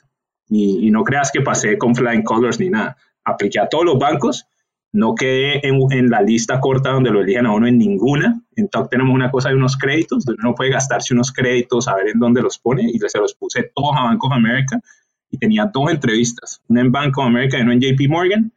Hice la entrevista de Bank of America, me acuerdo que hice toda la entrevista y cuando se acabó yo dije, maldita sea este trabajo, no lo conseguí, nunca me he ido tan mal en una entrevista y me llamaron esa noche y me dijeron que tenía el trabajo. Eh, lo que habían hecho es que te, te... ¿Qué dijiste a ellos? Por ellos dijeron sí, que nadie con experiencia, que no estudió economía, que no tenía nada que hacer, a un colombiano, listo, vénganse por acá. Es que esos son los supuestos que uno se da no cree eso y eso es equivocado. O sea, Estados Unidos, sobre todo las élites gringas, son, son absolutamente eh, eh, performance driven, o sea, de, meritocracia. Los manes no le importa si uno es rubio y verde o si uno es de ningún no nos importa nada. Eh, entonces, el que yo fuera de Colombia es irrelevante, el que si hacía bien el proceso pasaba y ya. Entonces, uno cree que porque no es latinoamericano, entonces de pronto no vas a poder pasar o no te van a buscar. Todo eso es, es un error de percepción propia, no, no de ellos. Eh, es más, el otro lado de la historia es, nosotros teníamos ambiciones, pero sabíamos que pasar era muy difícil, porque muy poquitos latinoamericanos pasaban, pero pues eso es una aberración estadística, no era porque fueran latinoamericanos. Y me acuerdo que mi hermano decía, yo no voy a hacer, si vos te vas a ir a banca, entonces yo voy a tratar de aplicar un trabajo en Latinoamérica y entonces así, si vos pasas a banca y yo no consigo lo mismo, me pagas la universidad y si no, yo te la pago a vos y yo, bueno, listo, hagamos eso, como estamos tratando de hedge. Eh, ah. Como si vos te vas a arriesgar y no pasas fresco, yo te pago la universidad y viceversa, algo así. Y volviendo a esa historia de mi papá que decía que ustedes tienen que ayudar, era, era más o menos como, la, como el siguiente paso de eso.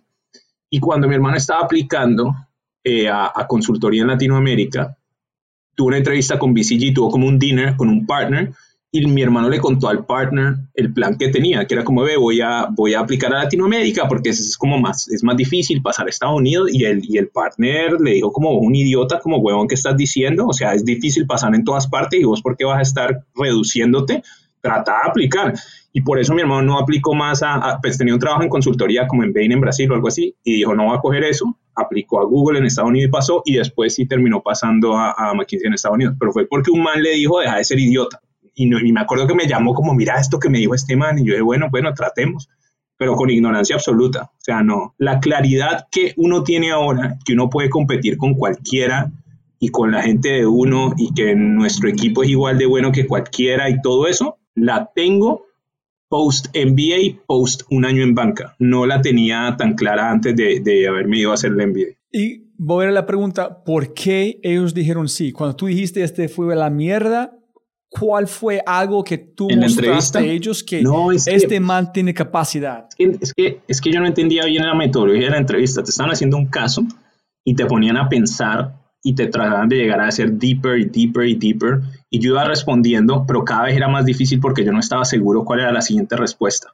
Entonces era como, si una empresa está comprando a la otra y eh, estás mirando como, cuáles son las implicaciones en el balance, ¿qué pasa aquí? Y después, ¿qué pasa allá? Y después, pero si no tiene, si tiene no wells, ¿qué pasa? O sea, es- me estaba presionando y presionando y lo que estaban tratando de ver era qué tan deep llegaba. Y yo fui de los que más deep llegó, pero estaba incómodo todo el tiempo porque no estaba seguro. Entonces lo que tenía que hacer era como, como usar conceptos entendía y decir, pues no estoy seguro, pero esto tiene sentido, aquello tiene sentido, no estoy seguro, esto tiene sentido, aquello.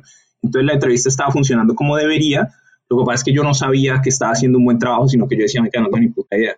Y al final el man, final, final me dice la respuesta, entonces esto es lo que pasaría. Yo digo, ah, bueno, listo. Y yo llegué como al nivel 6 de deepness y el grueso de gente había llegado como a 4 o a 5. Entonces nos dieron la oferta como a 4 personas, una cosa así. ¿Sí me entendés? Y tú, entonces, sí, claro, ¿en- en- ¿crees, Daniel, que este fue a su intuición de su experiencia antes o fue de MBA que regaló esta información para llegar a esta profundidad?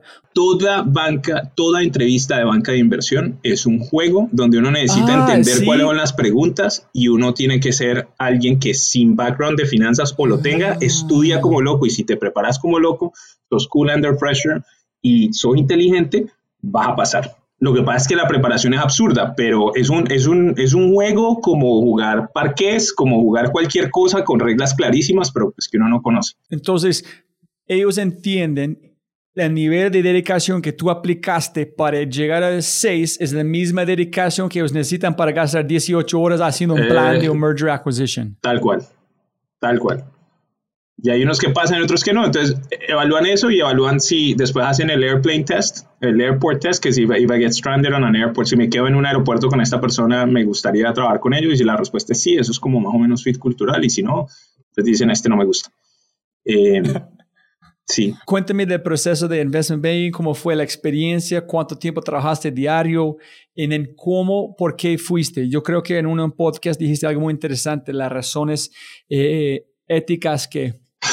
Banca es una muy buena escuela porque lo prepara uno a ser un buen profesional. O sea, uno puede aprender haciendo banca de inversión, no banca comercial ni sales and trading, banca de inversión. Uno aprende a hacer el trabajo de tres o cuatro personas porque a uno literal lo ponen a hacer el trabajo de tres o cuatro personas. Entonces uno vuelve más eficiente y más capaz. Apenas hoy estaba hablando con una, con una de mis pupilas de Truora que se estaba sintiendo un poquito estancada y yo le decía, pues depende. O sea, si vos querés aprender más rápido y crecer más rápido, te toca trabajar más, porque si haces más volumen en una cantidad de tiempo menor, pues uno crece más rápido. Entonces eso es lo que te permite banca. Eh, entonces esos tres años de experiencia que uno obtiene, de verdad son tres años, porque uno hace tres años de trabajo. O sea, es como un 3 a 1, más o menos. Eh, Ah, es como dog years, como años de Exacto, perro. es como dog years, banca- exacto, pero en años de banca. banco de inversión. eh, aprendes hacer trabajo de muy alta calidad, o sea, cometiendo muy pocos errores y tratando de ver bien cómo funciona, eh, y aprendes cómo a tener una cultura de exceder las expectativas, de cada vez hacer más y más y más. Entonces, eso es las cosas buenas que tiene banca. Y tienes otras externalidades buenas, te da reputación. O sea, yo trabajé 18 meses en banca de inversión y a mí me describen como un ex banquero. O sea, de toda la vida que yo he hecho, de toda mi carrera, yo hice 18 meses de banca de inversión, pero yo un ex banquero. Eh, y en Latinoamérica, pues te da como prestigio, como este man trabajó en Wall Street, esas huevonadas. Gente que eso le gusta, entonces eso también ayuda. Eh, No, pero es complicado porque yo, sí, es, uno es en Wall Street, banca de inversión, pero al mismo tiempo, después hablando con Jean-Pierre, de ese presidente de banca de inversión de Bancolombia y otras personas, es, hay mucho trabajo. Si tú estás allá, ah, están no, el trabajo, es, dedicando no, a no, hacer. el trabajo es durísimo, o sea, no, no te equivoques. Eh, Uno trabaja 80 horas a la semana, por lo menos, non-stop. Yo me acuerdo, pucha, cuando yo estaba haciendo el, el, el, mi primera semana, no, fue como en el primer mes y medio, mi esposa estaba haciendo el MBA. Viví en ese momento, pues no estábamos casados todavía y vino a visitarme en Nueva York. Y yo estaba haciendo un deal ahí con, de, uno, de una cosa de satélites y todos los días me tocó trasnochar hasta las 6 de la mañana. Y fue de lunes a jueves que estaba mi esposa allá, pues mi novia en ese momento, yo llegaba a la casa, me bañaba, desayunaba con mi esposa, dormía una hora y me iba para el trabajo, así todos los días porque estábamos en una vaina muy, muy, muy difícil. Eh, y eso es una locura, eso no es, no es sostenible. Eh, pero no, a mí me tocó trabajar ¿Cuánto tiempo dormiste diario? Al principio dormía muy poquito. Eh, y esto te muestra la mentalidad que tenía yo. Cuatro meses antes de, de, de, entrar a trabajar, yo sabía que iba para banca, porque ya había aceptado mi oferta. Y me dediqué con mi amigo Mike Lennon a ir al gimnasio todos los días. Y estaba lo más fit que estaba en mi vida. O sea, sí, pero pues súper fit porque yo decía, yo muy para la guerra. Es como yo sé que no va a dormir bien, no va a comer bien, no es que me estaba preparando como para mi maratón de cuando entrar a banca. Y después hice este farewell tour que me, me hablé con mis amigos y dije, no nos vamos a ver dos años, entonces porque me voy a entregar. Y entonces fui y saludé a todos mis amigos y ahí me metí a banca y dormía, entonces empezaba a hacer trampitas, como yo nunca tomo, yo no tomo café, yo no, yo no sufro de cafeína en nada de eso. Eh, y los, jueves y viernes empezaba a tomar café. Entonces yo decía, listo, voy a empezar a tomar café jueves y viernes y duermo como cinco horas, ojalá alcance a dormir seis. Y yo era muy preocupado por mi sueño. Entonces yo a veces hacía trabajo un poquito mediocre con tal de dormir. Y eso es sacrilegio en banca, eso no se hace. Eh, y iba pasando los meses y le iba aumentando al café. Entonces ya al final estaba tomando café de lunes a viernes. Esas eran como las trampas que yo hacía, pero era muy como en, metódico, como un jueguito que uno va tratando como de, de, optimizar para, para, estar lúcido y para servir para algo. Entonces, ¿cuánto tiempo está durmiendo cada día? Cuando estás metido full. Cuando, no, cinco horas promedio. Yo, yo aprendí que uno puede hacer por ahí seis semanas non-stop durmiendo cuatro y medio cinco, uno puede estar así, y ya después te empezás a reventar, los días se te pierden, uno no sabe cuándo es lunes o martes, empezás como a, la memoria se te va, o sea, ya, ya it gets weird, pero cuatro horas y media, cinco horas, uno puede, uno puede, y cuando están más joven, ¿no? Ahorita ya no puedo, eh, pero cuando está más pelado, sí. Es como un, es como un Navy SEAL para un rato, ¿no? Es que vas a sufrir, pero cuando terminas, tienes... Ese es donde me voy, es que es, no me gusta también es celebrar un título, un cartón, pero al mismo tiempo tengo que entender qué es atrás de este título. En para mí es cuando hay gente como vos que han hecho este, es una celebración de dedicación para hacer esto. No ser Wall Street ni inversión, es, es dedicación, ah, no, es disciplina. Yo soy ultra, no, yo soy ultra crítico de los banqueros, ultra crítico. O sea, yo siempre cuento la misma, alguien me dice, oh, yo cerré una transacción de 20 billones de dólares, yo voy un idiota. Eso es como si dos personas se casan y el cura dice, mira que hoy me casé. El cura no se casó, el cura ayudó a que eso pasara, el matrimonio es de los otros dos. No hiciste una transacción de 20 billones de dólares. Dos empresas se pusieron de acuerdo para comprarse y necesitaban tus servicios, que no es lo mismo. Eh, entonces hay mucho como ego y una, y una como una, una, una, ilusión de impacto gigantesco en banca que yo no comparto para nada. Ese es como vuelven a su, a su filosofía, es de construir de, la, de su tierra para vida, para personas. Entonces, Truor están haciendo, están Exacto, yo, yo hago, exacto, yo hago, nosotros hacemos, nosotros no, nosotros no tomamos crédito por cosas que no hacemos. Eh, sí, no, okay. no tiene nada que ver. Entonces, ¿cuándo, ¿cuándo fuiste? Me, como recuerdo con, que en la conversación dijiste unos amigos allá, tú estás sufriendo, ellos felices o algo allá, tú dices, no más, decidiste... En banca, no, pues fíjate que yo era de los banqueros más felices yo tengo lo que, lo que te decía, yo, yo tengo un Allí es la pregunta. Optimista. Cuéntenos de... Tú eres una persona muy optimista. A ver, ¿cómo, ¿cómo explico esto de la mejor manera? Te lo voy a contar como con dos historias. Una es, yo juego la lotería a veces, como cada seis meses o algo así, compro un tiquete de lotería porque entre las cosas que me gusta fantasear es como ganarme la lotería. Jorge, yo digo chévere, sí o qué. Eh, y juego y después miro los números y siempre me sorprendió un poquito no haber ganado. Digo, hmm", o sea, veo el número y yo, eh, no gané, qué raro. Yo sé que estadísticamente lo que estoy diciendo es ridículo, pero me siento tan afortunado que el no ganar me sorprendió un poquito. Entonces, eso te muestra como uno del nivel de optimista. Y en el otro es eh, esta generación a que trabajo con tanto millennial y Gen Z y todo eso. Yo soy muy práctico, o sea, si veo una situación que me genera beneficios, y que los veo de largo plazo, así como cuando uno nadaba, uno se aguanta el dolor porque sabe que va a poder ir a meets internacionales y todo eso, me pasa lo mismo como cuando estaba en banca. De todos los banqueros yo era de los más felices y los que menos me quejaba. Y es porque esto es algo que estoy haciendo, que sé que es temporal, que me va a ayudar muchísimo en la carrera. Y yo le debo toda mi carrera a banca. Gracias a eso pasé a VIP, gracias a eso después pude hacer Paladin, gracias a eso puedo hacer un mundo de trabajo. O sea, banca a mí me formó de manera muy, muy buena y puedo criticar todo lo malo, es la otra cosa. La gente busca como una dualidad, las cosas son solo buenas o solo malas, ¿no? Las cosas pueden tener matices de cosas buenas y malas, pero el net es positivo. Entonces yo aprecio mucho mi tiempo en banca. Si alguien me recomienda ir a banca, yo digo sí. Me dicen, voy a ser feliz y pleno en banca. Absolutamente no, pero es que vos no tenés que ser feliz y pleno en dos años de tu vida. Uno puede delatar esa gratificación y obtener muchos beneficios después de eso. Eh, pero sí, yo soy ultra, ultra optimista. Eh, ultra optimista. Es más, yo a veces pienso y cuando hago como estos podcasts y estas cosas, yo digo, ah, yo he sido tan de buenas en la vida que si hay cualquier tipo de balance, yo creo que me voy a morir joven, entonces mejor que ahí queda algo como para la familia o para la posteridad. O sea, yo, eso a mí no me parecería raro que yo me muriera, muriera joven de, lo, de los de buenas que he sido. ¿Sí, ¿Sí me entender?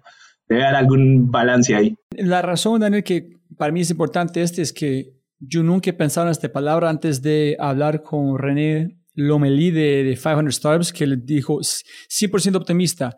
En después de como la, todo pasando con COVID, hablando con la gente que pasaron por Batch 11, ninguno de ellos echaron culpable. Ninguno. No, cambiamos este aprendiendo. Dice, holy shit, es tan optimista. Y también en el, en el, um, en el libro de Bob Iger de Disney, él tiene sus reglas de cómo ser un buen CEO o un líder. Y número uno es ser optimista. And yo creo que es la, if you don't believe you can make a better future, you're not going to fucking do it.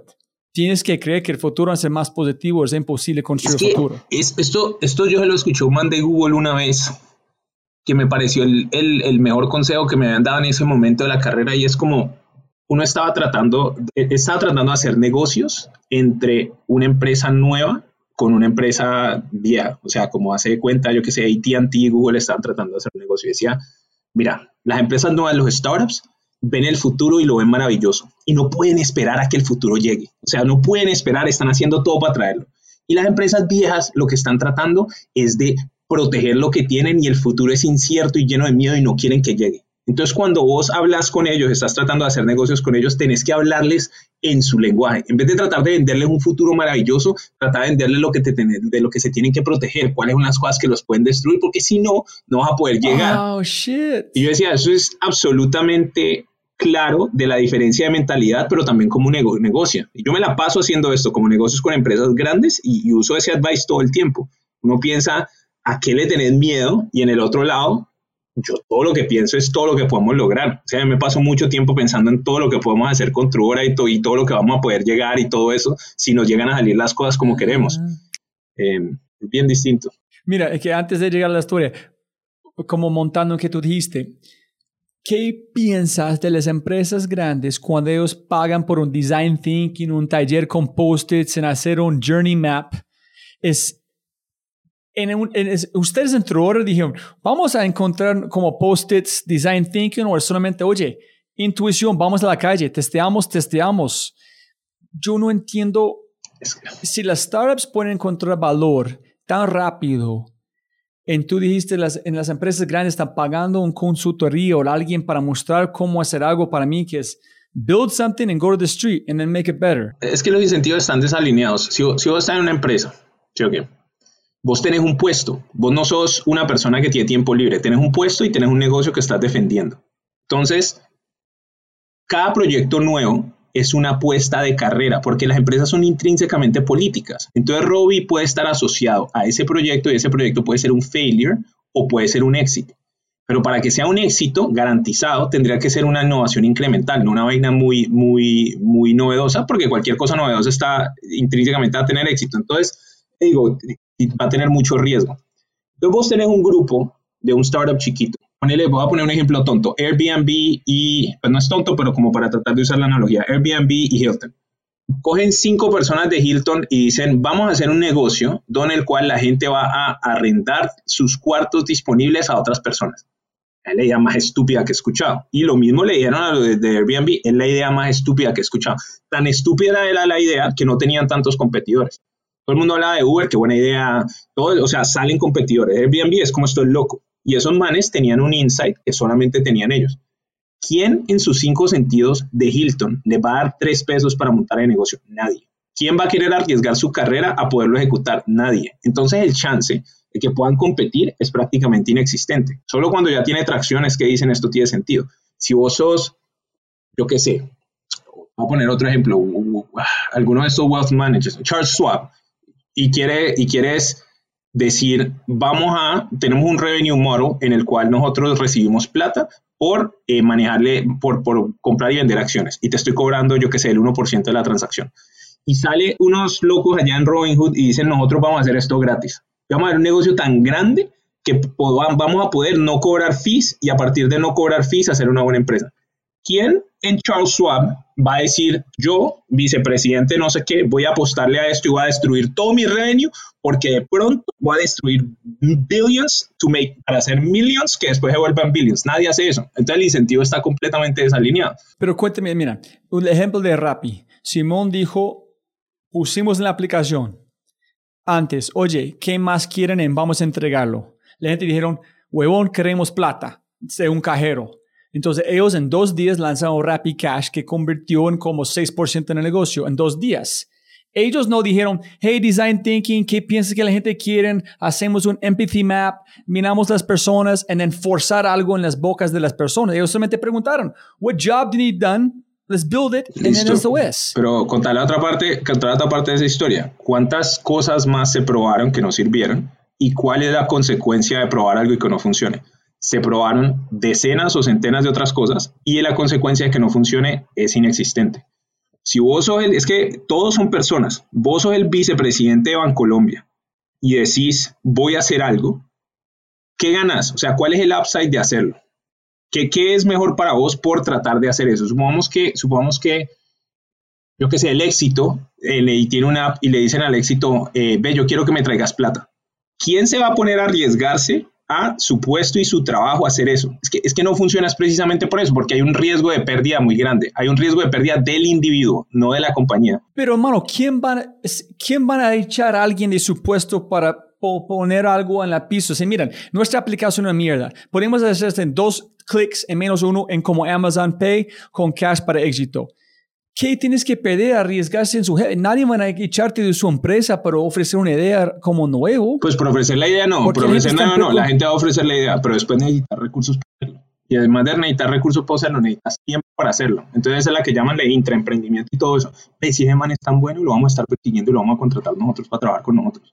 ¿Me entendés? O sea, el que quiere emprender, emprende y el que quiere trabajar en una empresa trabaja. Ese es un perfil de personas distintos. Estoy seguro que se puede hacer y sé que Bancolombia tiene un grupo de innovación, la vivienda hace cosas súper innovadoras, yo sé que se puede hacer, pero vos estás mirando una torta gigante que estás defendiendo versus una cosa chiquita que de pronto podría crecer a ser grande en algún momento y que necesita demasiado foco. Y las empresas grandes no piensan así, piensan en apuestas. Este es mi negocio grande y cuáles son las apuestas grandes que voy a hacer que me traigan una cosa gigante, no cuáles son las apuestas chiquitas que de pronto se vuelven grandes. Entonces, yo, yo entiendo lo que estás diciendo, pero para mí ambos actores están siendo absolutamente racionales. Rápido, cualquier empresa, si no innova y no saca esas cosas, va a dejar de existir porque se queda sin plata y se quiebra. Entonces, la, la situación es de vida o muerte.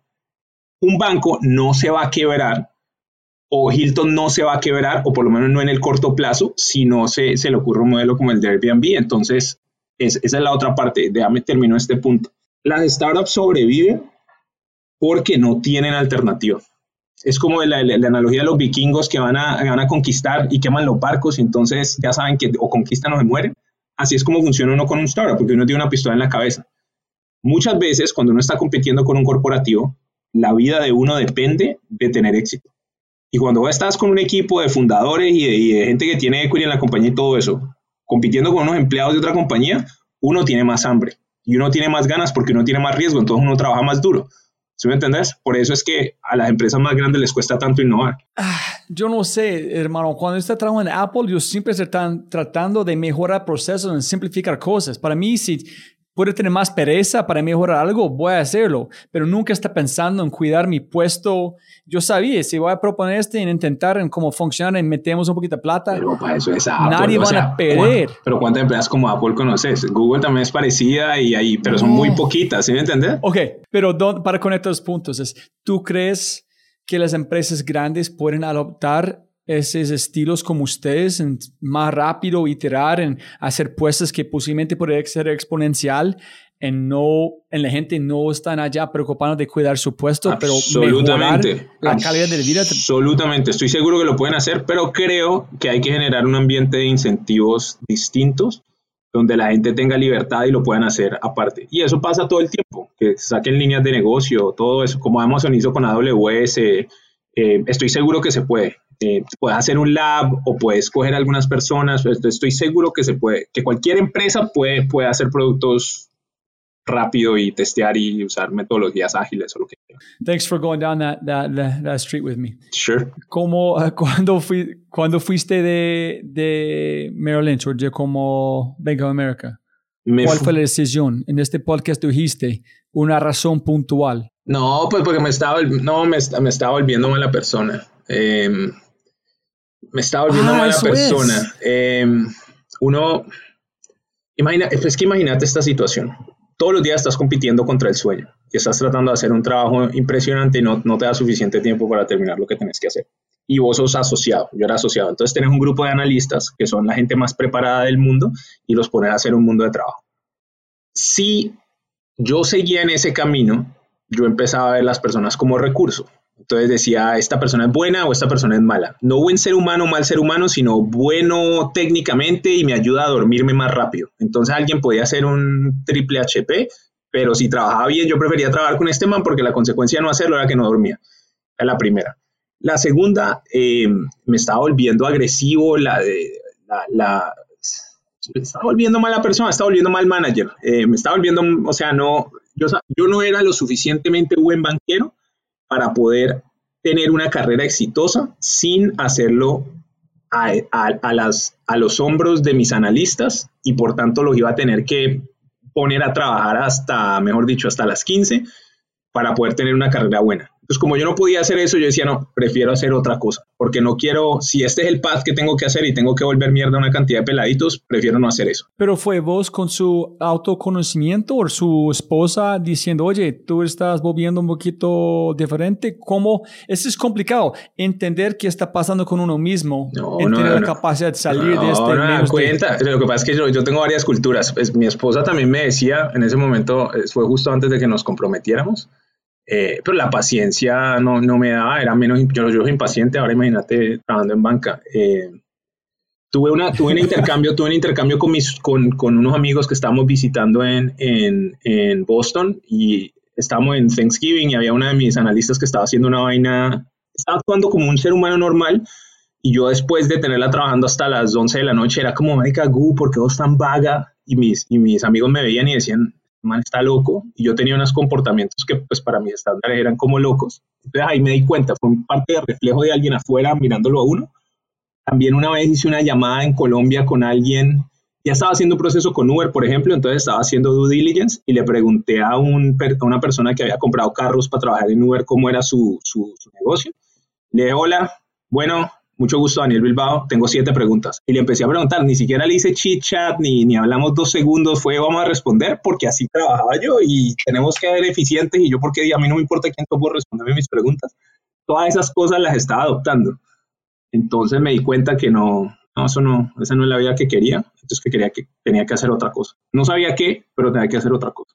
Allá es cuando fuiste a BP. Sí, eh, sí, ahí fue cuando terminé, terminé trabajando en BP. Yo estaba pensando si me iba para BP o si trabajaba en un sitio que se llama, ah, o en Uber, tenía, hice proceso en Uber también eh, para ser general manager de, mi ciudad, de Cali. Eh, no, y ese era el punto de inflexión más, como más claro en mi vida, ya, ya como una crisis, pues no es crisis, crisis, pero estaba reflexionando mucho. En, en esa época yo estaba cumpliendo la edad que tenía mi papá cuando nos había tenido a mi hermano y a mí. Y mi papá es de las personas como más inteligente y que la tienen clara que yo conozco. O sea, que tiene ese foresight como muy claro. Y yo decía, puta, yo no, yo no, no tengo ni idea de nada. Yo no, si yo me pusieran ahorita un par de gemelitos, yo no sabría qué hacer con la vida, o sea, me falta mucho, pero ya estoy grande, ¿sí me entendés? Yo ya soy grande. Para mí el día que cumplí la misma edad de mi papá cuando nos tuvo a nosotros era mi adultez absoluta. O sea, ya aquí ya esto es una persona criada, ¿sí me entiendes? Y decía, no, este no es el manager que quiero ser. Yo sabía que me quería casar con Vivian, no, hablaba de mi esposa, ahora les cuento más de mi esposa. Quería hacer un cambio de carrera y todo esto estaba pasando al mismo tiempo. Entonces fui convencí a uno de mis amigos de estos peladitos de banca que era conocido de unos judíos ahí, me compré el anillo más grande que encontraba y entonces lo tenía en el bolsillo como por meses, yo sabía que me iba a comprometer y la otra cosa que estaba tratando de hacer era cambiar de trabajo y buscar en dónde era y tratar de coordinar esto con mi esposa, porque ella estaba en el segundo año del MBA, pero todavía no tenía puesto, no sabíamos para dónde iba, entonces estábamos tratando de coordinar eso. Em, ¿Cómo terminé en BP? Un amigo, Pablo Navarro, estaba haciendo un proceso en Uber y cuando iba adelantado en el proceso me recomendó para que lo hiciera yo también, entonces dije, listo, lo voy a hacer yo también. Em, y empecé a hacer el proceso con Uber Em, y me fue bien, casi no paso. Mi vida es una serie de casi no pasos o no pasé.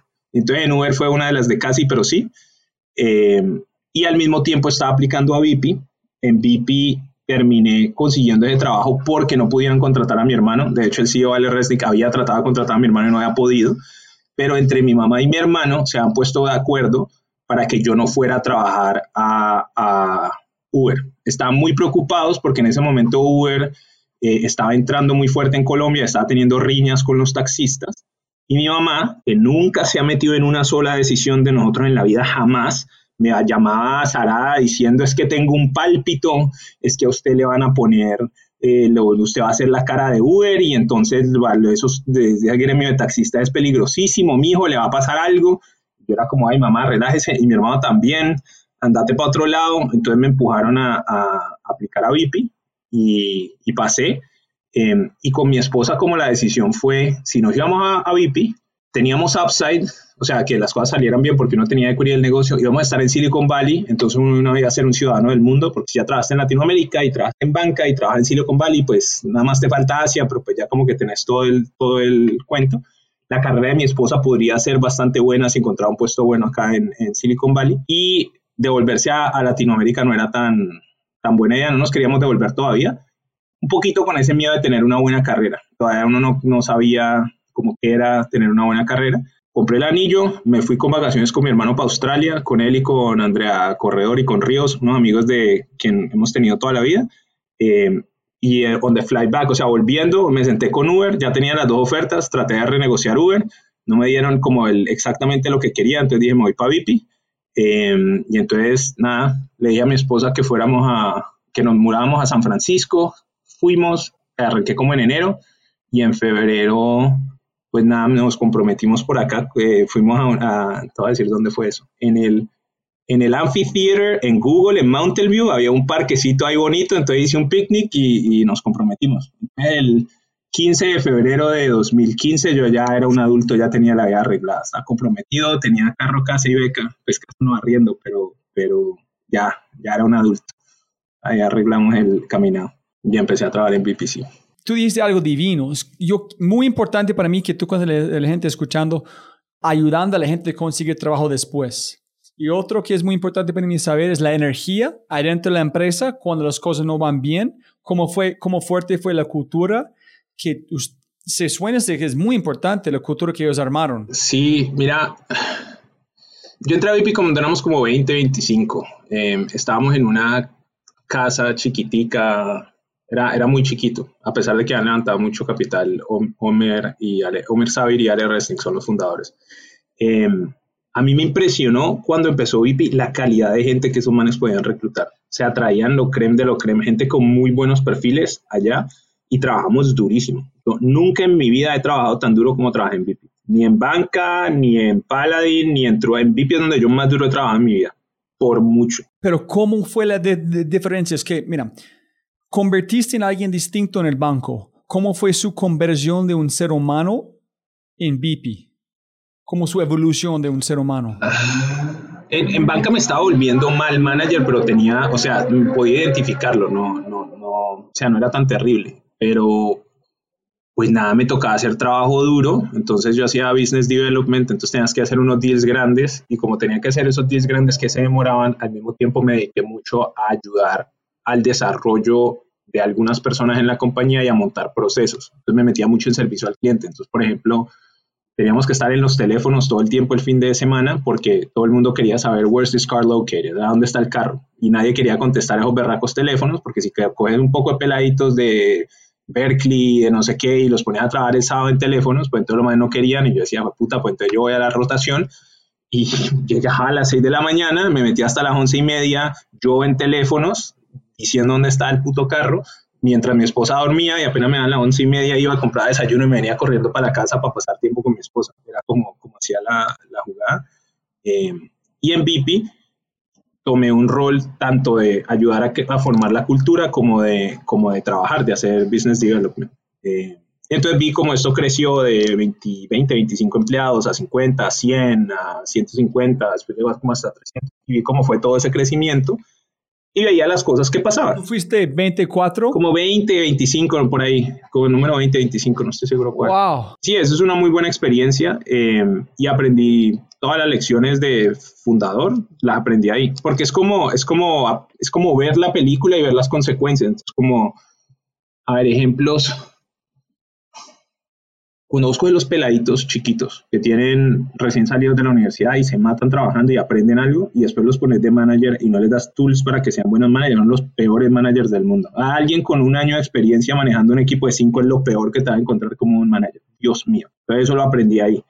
Eh, y hay unos que les es más natural que a otros, pero middle management es una vaina clave. Aprendí también cómo eran las ambiciones nosotros no, no, pues no fue exitosa, pero ahorita hay unos competidores y uno vale 2 billones el otro vale como 20 billones. O sea, estuvimos muy, muy cerca. Entonces, ver cómo alguien tiene una tesis y esta vaina se vuelve una industria gigantesca o, un jugador grande en la industria, eh, eso me impresionó mucho.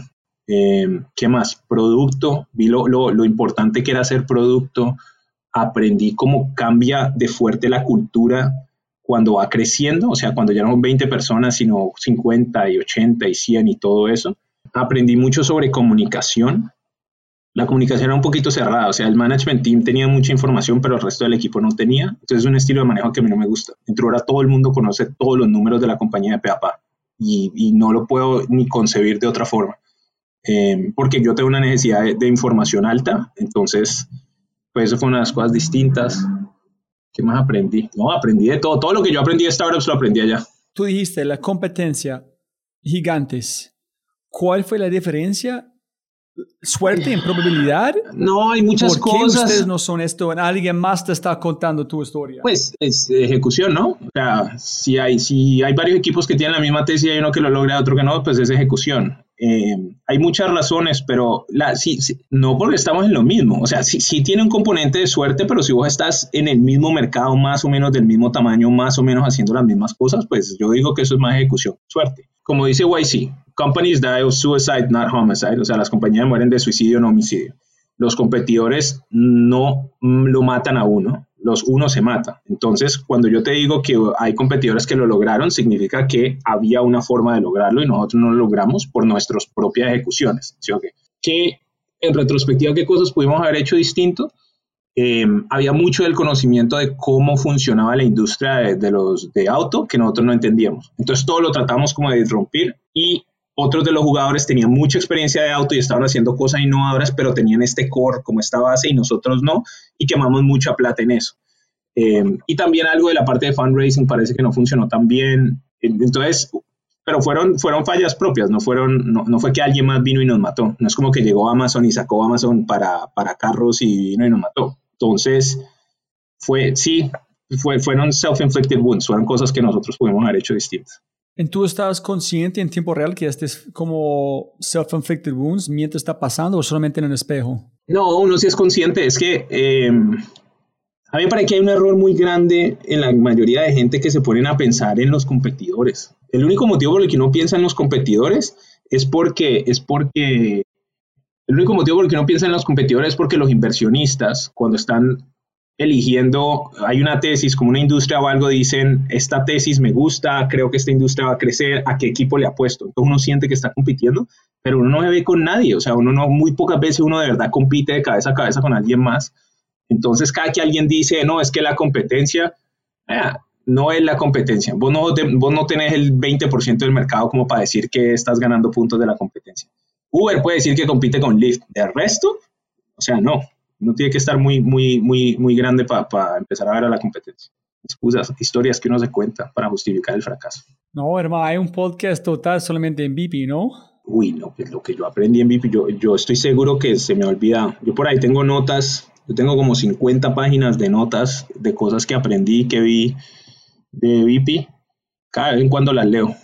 Eh, sí, ¿Tú tienes un hábito de tomar notas? ¿Cuándo tomaste las notas? ¿Es un hábito que tú tienes? ¿En por qué lo hiciste? Sí, uno de los, de los VCs, eh, Steve Basalo, me hizo esa recomendación cuando lo conocí como en el segundo año de VIP y entonces me puse a escribir mucho sobre las cosas que había aprendido antes y después no, lo tengo como en hojas repartido, pero pues las puedo encontrar eh, y tengo muchas como cosas que aprendí como reflexiones y todo eso. Y ahorita gracias a que escribo, me dieron una columna en Forbes, entonces yo escribo en Forbes Colombia y, haciendo esto del, del, podcast de nosotros de Truora, pensamos mucho, o sea, reflexiono mucho.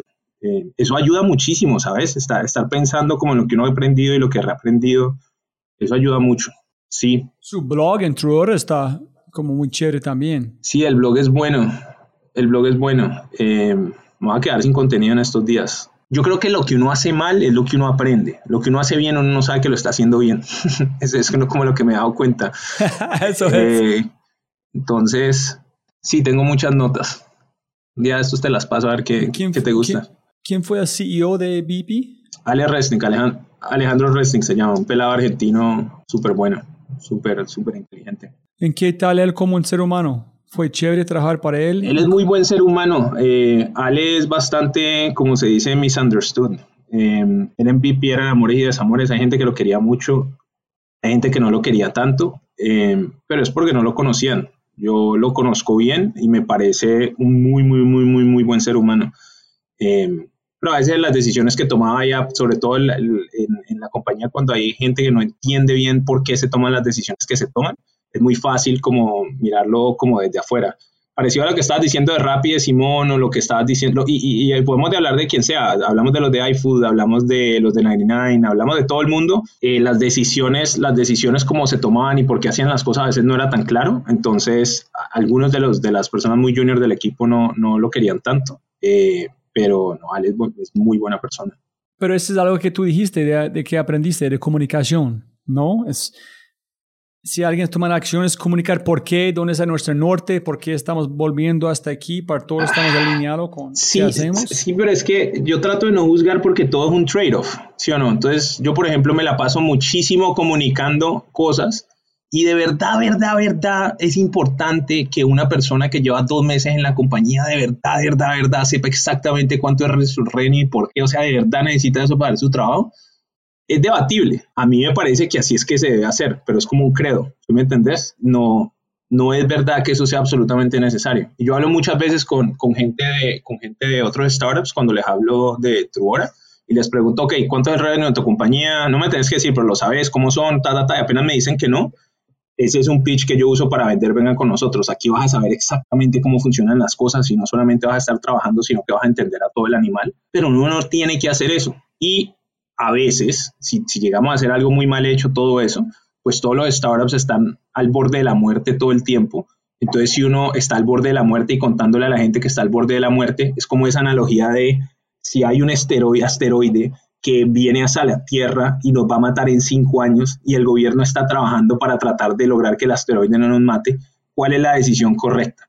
La decisión correcta es que tratar de evitar que hacer todos los proyectos para evitar el asteroide y no contarle a nadie o contarle a todo el mundo.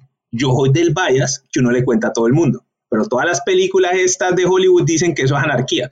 ¿Sí me entendés? Entonces, dependiendo de lo que vos creas, y eso habla más de la filosofía de uno, uno cómo cree en las personas. Yo creo que si vos los tratas como adultos, se comportan como adultos. Y hay otro tipo de filosofía que es más como need to know basis. Yo te doy lo que necesitas saber para hacer tu trabajo y yo juzgo que es valioso y que no. Yo no creo eso. Yo creo que hay que contarles todo. Y si entienden mal, pues que entiendan mal. Famous last words. o las last words para arrancar algo nuevo. Entonces, las palabras principales también al mismo tiempo, ¿no? Mm. No, pues veremos. Esas son de las cosas. Nosotros tenemos muchas convicciones en Truora, con David, eh, David Cuadrado, César Pino y Maite, de por qué hacemos las cosas. Y lo chévere es que nosotros vamos a vivir y a morir con lo que estamos diciendo, porque lo hemos dicho tanto y hemos sido tan públicos al respecto que si sale mal, que salga mal, pero esto lo creemos, ¿sí me entiendes? Entonces cuando yo digo famous last words, en 10 años va a ver dónde está la Ah. compañía y vas a poder trace back a cuando este idiota dijo esto y por haber hecho esto fue que pasó tal cosa que después fue, yo qué sé, tal demanda o este fue el principio del fin, esa vaina se va a saber porque nosotros vamos a haber dicho exactamente qué pasó. ¿En qué son las famous last words o las palabras como estos principios que tienes dentro ahora? Pues las cosas que nosotros hemos hecho, lo- las apuestas que nosotros hemos hecho son, uno puede crear una compañía de tecnología muy buena en Latinoamérica con una base inicial de estudiantes súper jóvenes. Es una hipótesis, eso no es un fact. Podemos hacerlo y crear varios productos y no solo uno al tiempo. Entonces nosotros estamos tratando de crecer países y crecer productos al mismo tiempo. Eso agrega un mundo de complejidad. eh, que la podemos estar cagando, por cierto. Espero que no, pero pues veremos. Eh, otra cosa es enfocándonos en una cultura diversa eh, en el corto plazo que nos arregla el largo plazo. Te voy a poner un ejemplo.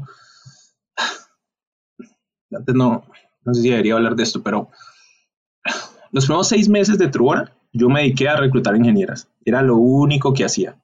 Y me gastaba 70% de mi tiempo reclutando ingenieras, tratando de buscar ingenieras para que estudiaran la compañía yo estoy 100% seguro que nuestros números de ventas ahorita serían mucho más grandes si, no, si yo me hubiera gastado esos seis meses solo vendiendo. No me cabe duda. Pero ahora tenemos 14, ya van a ser 15 con alguien que entra en estos días. Y tenemos 15 de, yo qué sé, de 50, 50 y pico. Tenemos una base sólida donde yo sé que en adelante nunca vamos a sufrir por tener un equipo diverso. Y en la compañía algo así como 45% de mujeres. Eso es una brutalidad de corto plazo porque perfectamente podríamos haber no sobrevivido o algo así, ¿me entendés? Entonces, es, es, es, es, casi prepotente la forma en la que nosotros hemos tomado algunas decisiones. O sea, es prepotente decir, vamos a contratar una cantidad de estudiantes. Es prepotente decir, vamos a, tratar de tener un equipo diverso de mujeres ingenieras. Porque vos no solo estás diciendo, vamos a poder hacer una buena empresa, sino que la vamos a poder hacer con estas restricciones. Entonces, si en el futuro nosotros no existimos, es porque no queríamos hacer una compañía como cortando, donde el trade-off de diversidad y el trade-off de desarrollo de talento no existiera. Ahorita, por ejemplo, estamos embarazados de gente, somos 80 personas. Nosotros podríamos tener 30 y no desarrollar tan rápido, ni criar tanta gente, ni tener tanta vaina de recursos humanos y estaríamos en una aún mejor posición financiera, pues decimos no hacer eso, porque tenemos esta visión como de, de crear una gran empresa de tecnología y de desarrollar mucho talento y que esto nos va a dar músculo después perfectamente nos equivocamos. ¿Sí, ¿Sí, me entendés? Entonces, hay formas más fáciles de hacer este negocio que lo que estamos haciendo. Si le llegamos a pegar al perro, vamos a estar donde queremos. Si no, nos quebramos y yo un bobo pendejo que estaba hablando de más cuando estaba chiquito y ahora lo está pagando con su fracaso, que también estoy perfectamente cómodo con eso. No, es, es, es, que algo que yo aprendí de, de chicos en Argentina. Ellos toman acciones de corto plazo para largo plazo ellos están es algo muy, muy conocido con muchos de ustedes. Es, ok, si yo hago este ahorita, en cinco años pueden recuperar algo gigante, pero voy a sacrificar algo por ese momento. Como Globan, yo creo que Gilbert dijo, ellos capacitaron todos sus empleados en AI, hasta la muchacha que hace en SEO. Para cualquier empresa puede tener una conversación sobre qué significa tener un, un cambio cognitivo que van a pasar con tecnología en ellos tres años, ahorita toda la empresa están volando porque cualquier persona en la empresa llegó como Steve Jobs. I don't go where the puck is, I go to where it's going to be. Claro. Entonces la empresa está listo, pero fue mucha plata, mucho tiempo para estar listo en tres años de dónde van la, las tendencias del mundo, engloban como cultura. ¿Sabes qué estamos haciendo nosotros que, que, que es como contraintuitivo? Te voy a contar dos ejemplos, uno de Truora y otro de fuera de Truora, como pensando en el largo plazo. Este año, un grupo de nosotros se ha dedicado a ir a colegios en Colombia de octavo, noveno y décimo a tratar de convencerlos a todos de que estudien ingeniería de sistemas. A tener una campaña completa para tratar de lograr que todo el mundo estudie sistemas. Y tratamos de hablar con los decanos y con los estudiantes y con los profesores. Yo tengo ahí un tracker y yo busco sobre todo ingenieras. Voy 25 este año, convencida de que estas 25 iban a estudiar otra cosa, ahora van a estudiar sistemas. Eso es una de esas cosas que yo sé que ayuda, pero que uno no captura ese valor, ¿sí me entiendes? Es una cosa que es buena, que estás haciendo para la sociedad, pero vos no la capturas. Entonces, desde una perspectiva egoísta, estás haciendo algo bueno. Si, si vamos de vuelta a optimizar esto para el, para el funeral grande, estoy optimizando para mí, pero no estoy optimizando para Truora porque estoy gastando tiempo que debería estar gastando en Truora haciendo una cosa ajena.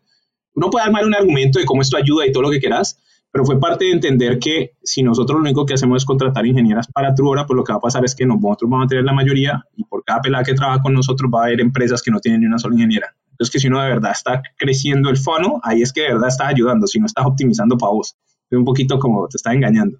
¿Sí, me entiendes? Esa es una de las cosas que estamos haciendo bien. Y la otra es que estamos tratando de ser un buen ejemplo. Porque con el podcast que hicimos nosotros, este del universo de Truora, haciendo públicos y todo eso, entonces nosotros decimos, se puede hacer una compañía, o sea, hay dos formas de mover las decisiones de las personas. Una es diciéndoles, esta es la manera correcta o empujándolas, y la otra es mostrándoles que algo se puede.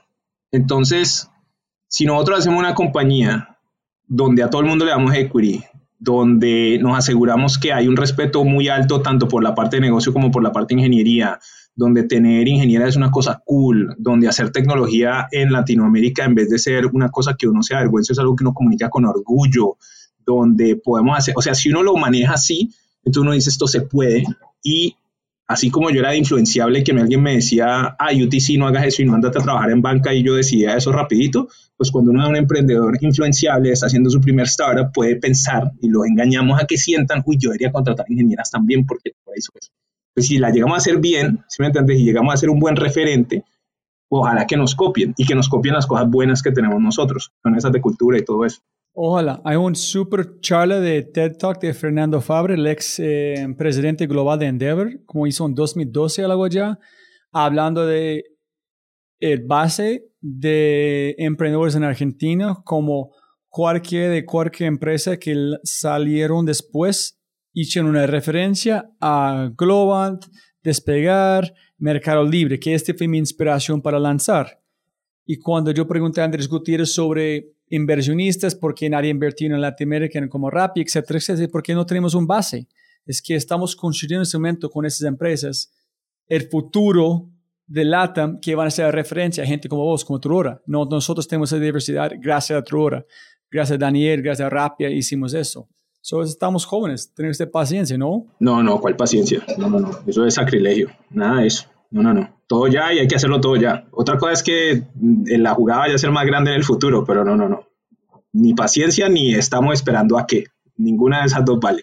Eh, nosotros nos queda la vida más fácil por 99, nos queda la vida más fácil por iFood, nos queda la vida más fácil por Global, nos queda la vida más fácil por Rappi. Si no hubiera sido por esa empresa, yo no habría levantado plata fácil ni por error. Eh, entonces, cada quien le debe algo a los anteriores. ¿Sí me entendés? Eh, y uno puede tratar de ser referente en los que siguen. Ahora, algo, algo que yo, yo quiero asegurarme que no, que quede claro y es, solo con hacer una empresa muy grande, muy buena, uno genera impacto. Seguro. De 99, de Rappi, de iFood, estoy hablando de todas las que son fundadas en Latinoamérica, de eh, Nuanc, van a salir emprendedores. Porque los hombres van a ver y las mujeres van a ver el éxito normalizado, van a decir, yo también puedo hacer esto, yo vi esto y van y lo sacan y lo hace, seguro. Algo que en mi compañía estamos haciendo un poco distinto es que estamos tratando de lavarles el cerebro a la gran mayoría del equipo para que ojalá quieran emprender en algún momento. Entonces le, tenemos un equipo que llama Future Founders cuando vamos a Out, o sea, le metemos en la cabeza hay que emprender, hay que emprender, hay que emprender porque si nosotros llegamos a hacer una compañía muy grande y además que de ahí salgan otras y que estén como dentro de nuestro ecosistema o dentro de nuestro, o sea, nosotros tenemos una mitología del universo Truara, si nosotros vamos una galaxia y se arman otras galaxias, estamos como conectadas, eso para nosotros es muy provechoso y, y, lo vemos con mucho orgullo. ¿Sí, me entendés? Entonces, nosotros, otra de las cosas prepotentes que estamos haciendo es que no solo nos enfocamos en gente joven, no solo nos enfocamos en tener diversidad, sino que queremos que nuestro grupo emprenda a una gente O sea, decimos no solo vamos a hacer nosotros las cosas, sino que vamos a lograr que de nuestra camada salgan varias empresas. Eh, o sea, saben es súper prepotente. O la otra la puedes llamar como eh, ambiciosa, lo puedes llamar como de deseo de impacto, o le puedes poner nombres altruistas, pero si lo quieres ver como con cinismo, es, esto man es que se cree. Entonces, 2025, 2026, vamos a empezar a ver como los frut las frutas de la truora mafia. Bueno, no, hasta allá no. Eh, o sea, una mafia es cuando uno hace empresas de múltiples billones varias. Entonces, hasta allá me parece un poquito exagerado. Eh, pero es también una estrategia. no, de, puede, puede que pase, pero hay una estrategia. No, hermano. No es que, a ver, te explico. Es, eso lo hemos pensado bastante. Es nosotros vamos a tratar de crecer todo lo que podamos y vamos a tratar de retener todo el talento posible que podamos. Pero va a haber algunos que no lo vamos a poder retener. Entonces, si a mí me toca competir por el mejor ingeniero de todos con Google a punta de plata, yo no puedo competir porque yo nunca le voy a pagar a un ingeniero 250 mil dólares. Esa no va a pasar. Porque si yo puedo coger eso, dividirlo en 5 o en 10 y contratar un poco de gente en de países emergentes y darles una oportunidad, ¿qué diablos contrataría a una persona a 250 mil dólares? O sea, no lo voy a hacer por esto de impacto. Lo que sí podemos hacer es que podemos ayudar a este grupo a que emprenda. Entonces, si yo en vez de perder a Margarita, a Sofía, a Gilberto, a Nicolás, a cualquiera de estos muchachos nuestros para que vayan y, y se vayan a trabajar a Google, a gastarse, a mover el iconito, lo que sea, todo lo que llamé de impacto, y lo que lo puedo hacer es ayudarlos a que emprendan, pues quedan dentro de nuestro núcleo y acordate de la hipótesis inicial. Gente inteligente solucionando un problema es mejor. Se le estamos lavando la cabeza para que piensen en emprender y emprendan. Y si sale, pues nosotros vamos a hacer una camada de emprendedores. O de pronto no pasa nada y se van todos para Google y ya. Pero tratemos que sea la primera. Sí, sí, en sembrar este como mejora el mundo, solucionar problemas. Te voy a decir de que no hemos hablado, que me parece que es un tema súper interesante de tratar. Uno es de como de clasismo y elitismo y cómo vemos eso en Colombia y cómo y en Latinoamérica y cómo, y cómo eso impacta la forma en la que se emprende. Eh, no hemos hablado de las mentiras que uno se dice cuando está pensando en emprender, de, de por qué hay tanta gente que dice que quiere emprender y tan poquita que de verdad emprende. Eh, y es porque yo hablo con muchos emprendedores, o sea, en, en general he tenido la fortuna de, dado que Truora trabaja con tantos startups y además le tengo gusto a esto, pues uno habla con emprendedores todo el tiempo. Entonces, este año habré hablado con 60, 70 y uno empieza a ver como, como eh, pattern recognition, como que uno ve patrones y uno empieza a caer en cuenta de lo que está sucediendo. Entonces, eso, eso ha sido interesante. Y no hemos hablado nada de mi esposa. Me gustaría hablar de mi esposa un poco también. Pero eso ya cuando lleguemos a las preguntas estoy seguro que ahí cubro bastante de eso. Es algo que yo quiero preguntarte, pero olvidé, pero tú mencionaste, yo he platicado con CEOs en presidentes. En hablar con un Simón o vos, es, no es la misma cosa. Yo hablo contigo, no soy consciente de todo lo que has hecho o quién eres, solamente de tú tienes cosas para enseñarme como profesor. Pero hablando con presidentes y CEOs, en un sentido u otro, siempre estoy consciente que esta persona es un presidente o CEO. Es que la barrera casi nunca baja suficiente para sentirme que somos compañeros de vida. Te cuento, te voy a contar un poquito de eso. ¿Cómo se llama? En estos días leí un artículo de una pelada de la de colombiana que em, trabajó ayudando a diseñar o diseñando el, el, brazo robótico que está ahorita de uno de esos rovers en la NASA. O sea, básicamente está liderando un proyecto sí. el Uf, sentí dos cosas. La primera es, ah, esta vieja es una berraca, me encantaría convencerla de que eh, hablar en unos Trubora Talks que tenemos. Entonces traemos a los a gente impresionante y los programas que nos dé una charla sin grabarla ni nada a Trubora porque queremos educar a nuestro equipo y abrirle la mentalidad de todo eso. Entonces quería traerlo. Después empecé a leer los artículos y me empecé a emputar y después me empecé a emputar más todavía. Porque el artículo era una pelada que se fue de Colombia y limpiaba casas o baños, yo no sé qué putas, y que después había llegado a la NASA y yo decía, hijo de puta vida, eso es lo de menos. Eso muestra dos cosas muy sucias de nosotros como sociedad. La primera es que uno no limpia casas. O sea, como cuánta gente, vos coges a los 500 CEOs de Estados Unidos o de las empresas del, del Fortune 500 y cuáles no hicieron algún trabajo en McDonald's o alguna carajada en su vida y, es, y no es la parte de su historia de, su historia de origen. ¿Sí o qué? En Colombia, porque no tenemos movilidad social, el que alguien limpie un baño y después termine haciendo una cosa impresionante no pasa. Entonces la historia es esa. Imagínate el cerebro de esta pelada para poder terminar trabajando, yo que sé, en MIT, en aeronáutica, en que terminar en la, en la NASA. O sea, imagínate el cerebro de esta pelada y que, y que la historia que quede, me, me molestó mucho. He tratado de escribir de esto y no lo he podido decir de una manera no agresiva, pero no hay nada que le... Pero no sabía qué es. Yo, no, no, yo es igual. Es que yo vi en LinkedIn, en, mirando los títulos del baño o algo de Marte, and I'm thinking, For me, what the fuck does clean a bathroom have to do with going to pues, Marte? Pues, pues, yo te digo que, que, la asociación de uno es, es, es, yo, y esto lo dice uno clasista en Latinoamérica, yo ojalá nunca me toque limpiar un baño. Es, esa es la percepción, o sea, no hay, no hay, eh, si me entiendes, viene, o por lo menos ese es mi supuesto. Pues lo que pasa es que vos criado de otro país, entonces vos venís de la movilidad social para vos es normal. baños, huevón. Por eso, pero para vos eso es normal. Entonces, por ejemplo, cuando uno es latinoamericano, y viene a Estados Unidos y viene sin nada, todas las, las familias tienen un choque cultural. Y el choque es, yo era alguien en Colombia y ahora me toca aquí lavar baños y soy de la clase trabajadora y voy a tener que crecer, ¿me entiendes? Como inmigrantes. E, ese es como, un, como una realización que lo que yo digo es que eso destruye la ilusión de que uno tiene algún tipo de valor por algún tipo de estatus social. Y esta noticia de alguien pasó de lavar baños a, a la NASA, para mí es hay una persona muy inteligente, muy berraca, que trabajó muy duro, que tomó todas las oportunidades que, hizo y se hizo oportunidades y llegó muy lejos. Esa es la historia. Y esa es una historia de cualquier cientos de miles de personas en, Estados Unidos. Y el hecho de que ella sea latinoamérica y colombiana y mujer me parece la vaina más maravillosa del mundo. Pero me frustra el, esa sensación. Eh, si me entiendes? Sin quitarle nada. Me parece que es una berraca. Yo creo que es el web copy, que es Imagínense la chispa, la inspiración, si durante la conversación de entrevista ella van a ofrecer este dato y sale como una cosa especial adentro de la conversación. Pero no es la catalizador de abrir la cosa. Claro, Para pero, mí, pero lo frustrante es suficiente. Pero lo frustrante es, lo frustrante es lo que dice de nosotros que eso se celebre, porque significa que nosotros somos un país que no ah, entiende el concepto de movilidad social. Porque si lo entendiera, no sería esa la noticia. ¿Sí me entendés? Porque entonces el, proxy es, esta pelada fue a Estados Unidos, empezó lavando años y, en, y, en, y, terminó en la NASA. En Colombia alguien puede empezar lavando años y terminar no sé qué. Y eso no es verdad.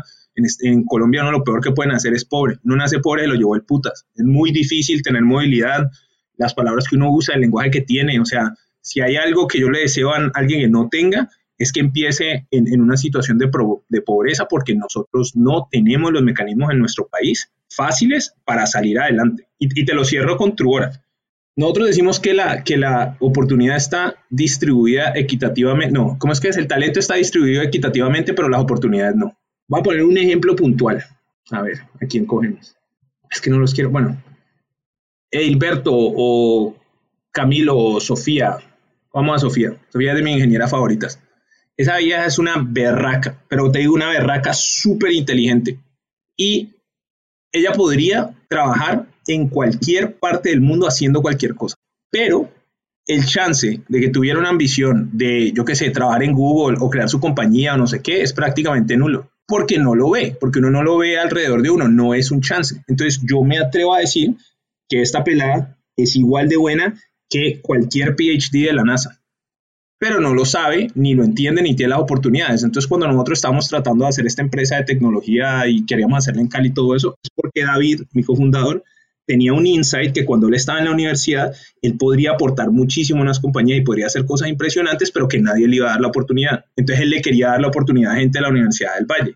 Entonces, nosotros ahora tenemos un arbitraje el berraco porque tenemos una gente muy buena que trabaja muy duro, a las cuales les estamos subiendo la ambición, pero pero no berracos, ¿sí me entiendes? O sea, nosotros tenemos un equipo, el hijo de puta. Y en los ojos de la gran mayoría de gente, lo que tenemos unos peladitos de la Universidad del Valle, o sea, lo estamos haciendo como con una... ¿Sí me entendés? Y, lo que pasa es que nosotros tenemos el insight, que no hay ningún tipo de diferencia entre el que se graduó de Stanford y lo mejor que tenemos nosotros en Latinoamérica.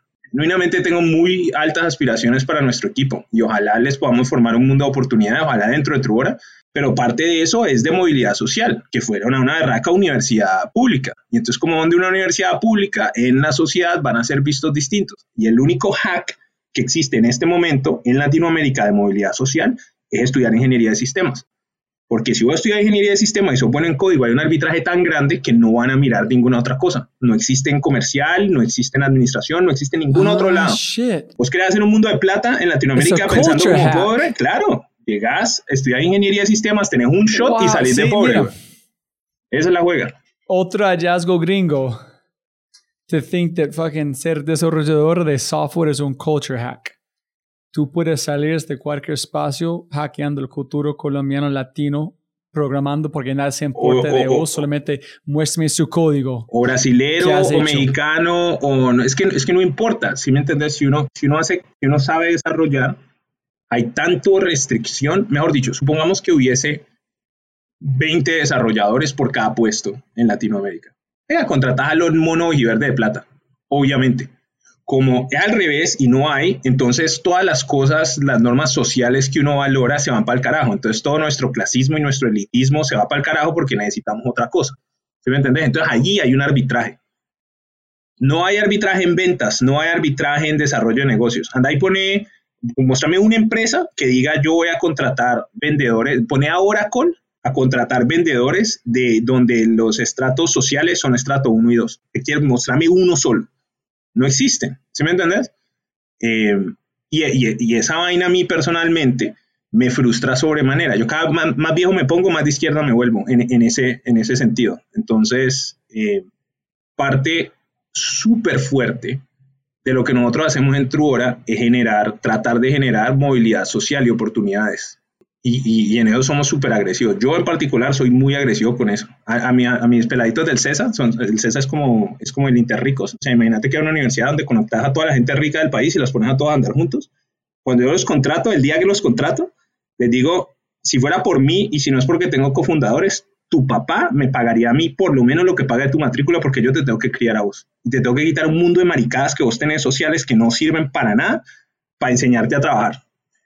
Obviamente me dice, escuchan esto y se molestan y les da rabia y todo lo que quieras, pero imagínate la convicción tan grande que tenemos frente a eso, que lo digo aquí en una cosa pública y lo va a sostener toda la vida, hasta el día que me muera sigo pensando lo mismo. Eh, porque estos pelados tienen todo el privilegio del mundo, vienen más beneficiados que un putas, de verdad podrían trabajar gratis si quisieran, porque están tratando de optimizar para su aprendizaje, y hay cientos de miles de otros pelados que no tienen esa oportunidad y que son las personas que más ganan salario en toda su familia. Y eso es ridículo, o sea, que esa sea la sociedad en la que vivimos es, es absurdo. Listo. ¿Qué es lo más lindo que alguien ha hecho por ti? Estoy pensando esto. Mi esposa Vivian permitió o se acomodó a las, los deseos y ambiciones que yo tenía de carrera por muchos años. Cuando me fui a hacer el MBA, y esa es una decisión que yo tomaba como si fuera un tren que estaba andando y yo era como, vos te puedes montar o no, pero yo este tren va andando. Eh, después cuando estaba tratando de decidir de ir a VP, yo estaba teniendo una decisión como muy California, California, California, y quería estar en Nueva York y yo como que empujando a que eso pasara. Eh, y ahorita la vida que tenemos es una vida de sacrificios de mi esposa, porque yo actúo como si fuera sillonario, pero no lo somos, ¿no? no somos ricos, no tenemos un poco de plata guardada en alguna parte, nada de eso, y perfectamente podría trabajar ahorita en Google, ya me estaría metiendo que 250, 300 mil dólares al año, y nosotros podríamos tener una vida parchada, y Vivi se montó en un tren en el cual yo tengo más estrés, o sea, soy peor pareja, tengo más estrés, tengo menos ingresos, menos seguridad y trabajo más en función de lograr un éxito significativo. Yo genuinamente siento que con todas estas cosas que estamos haciendo y de True y todo eso, yo necesito como compensarle a mi esposa todos esos sacrificios que hizo por mucho rato. Por ejemplo, nosotros vivimos en San Francisco. La única persona de toda la compañía que vive en San Francisco soy yo. ¿Y por qué vivimos en San Francisco? Pues mi esposa está aquí, tiene una carrera buena y le gusta, y ya. Y es así, punto. Y no, ¿sabes cuándo nos vamos? Cuando Vivian diga. Eh, entonces Vivi hizo un sacrificio muy grande por mucho tiempo para permitirme como have my cake and eat it too, de poder tener como todas las ambiciones que tenía y tener pareja. Eh, y eso es muy difícil. Eh, entonces eso es culo de regalo. El más grande de todos por mucho. Por mucho. No, hermano, yo, yo digo la misma cosa a mi esposa. Yo tengo una salida fácil, yo podría conseguir un trabajo en alguna parte y ya, o podríamos vender Truora, o sea, nosotros podríamos hacer cosas, yo no quiero vender esta vaina ni por error, pero hay una vida fácil del otro lado, muy sencilla, y, y, y no, ¿sí me entendés? Eh, entonces, como todas estas carreras de pareja son, son, son como difíciles de manejar y yo lo que siento es que como los primeros 10 años de nuestra carrera son como en función mía, el resto que sean en función de vivir ya funciona. Buena respuesta, buena respuesta, excelente. ¿Cuáles son de uno a tres libros que quieras recomendarle gente? Uy, tengo uno súper bueno que se llama Mindset, lo estaba leyendo recientemente, es, sí, se me volvió mi ¿De Biblia. Dweck? Ajá, le tengo tanto fe a ese libro Uf. que se lo pongo a leer a toda la gente con la que hablo y a todos los de mi equipo y a todo el mundo. Yo no sé, si algún día llegan a decir que eso es como el, como el, horo- el horóscopo, voy a estar muy triste porque creo completamente en todo lo que dice el libro. Ese es Tú uno. tienes que escuchar el podcast de la chica de Endeavor de Ángela Gómez. Ella este, esta es la Biblia de la empresa. Este cambio su chip, todo ellos convirtió su empresa gracias a este libro. Y yo, cuando mis hijas me muestran una, como una cosa que dibujaron, yo trato de nunca decir, uy, qué lindo. Yo digo, wow, estás mejorando. Wow, estás practicando mucho para mejorar su calidad. Yo trato no... Yo sufrí como un hijo de puta, como niño, con este pensamiento fijo. No, hermano, sufrí toda mi vida de... Nosotros no, y creo que es por haber nadado. Pues parte por cómo nos criaron, pero parte uno entrena duro y no entrena y mejora. Entonces vos tenés un tiempo y entrenabas duro, entrenabas duro y mejorabas. Parte de eso también es que uno crecía y era más grande, pero para mí, yo me acuerdo yo con 20 años, 15 años, por ahí como 15 años, viéndome una película que se llama Groundhog Day, que es del Día de la Marmota, donde Bill Murray todos los días vive lo mismo. Yo, para mí era clarísimo que si yo vivía un millón de años, yo podría ser bueno en todo, sin importar cuánto me costara, si me costaba una década, un siglo, como que uno puede ser bueno en todo. Entonces, yo no tenía el growth mindset, yo tenía el growth mindset en todo lo de trabajo, en personalidad no. Yo en personalidad sí creía que uno tiene fixed mindset, como que uno que es como es y ya. Eh, entonces, es liberating pensar que hay una persona paciente y calmada y aplomada en mi, en mi ser. Todavía no me la he terminado de creer, pero pues para allá vamos. Entonces, uno de los libros es ese que te decía Mindset.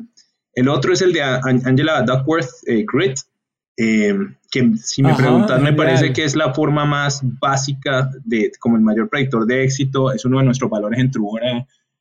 Grit, la resiliencia es, antes de COVID y de que todo esto fuera como tópico, nosotros teníamos eso clarísimo como un berraco. Entonces es muy importante. Eh, y, se lo- y también se le pido a todo el mundo que lo lea. Y el último es uno que se llama Influence, eh, The Power of Persuasion, de Cialdini, Influencia. Ajá. Es, es un man que habla como de seis, seis principios, seis principios de ventas. Todo lo que yo aprendí de ventas y desarrollo de negocios, todo, todo, todo, la reciprocidad, el, el scarcity, eh, la consistencia, todo, todo, todo lo aprendí, lo aprendí de ese libro. Eh, me pareció una Biblia. Ayer mi cofundador David me estaba preguntando qué libro era bueno y eso estuve 15 minutos diciéndole influence, influence, influence.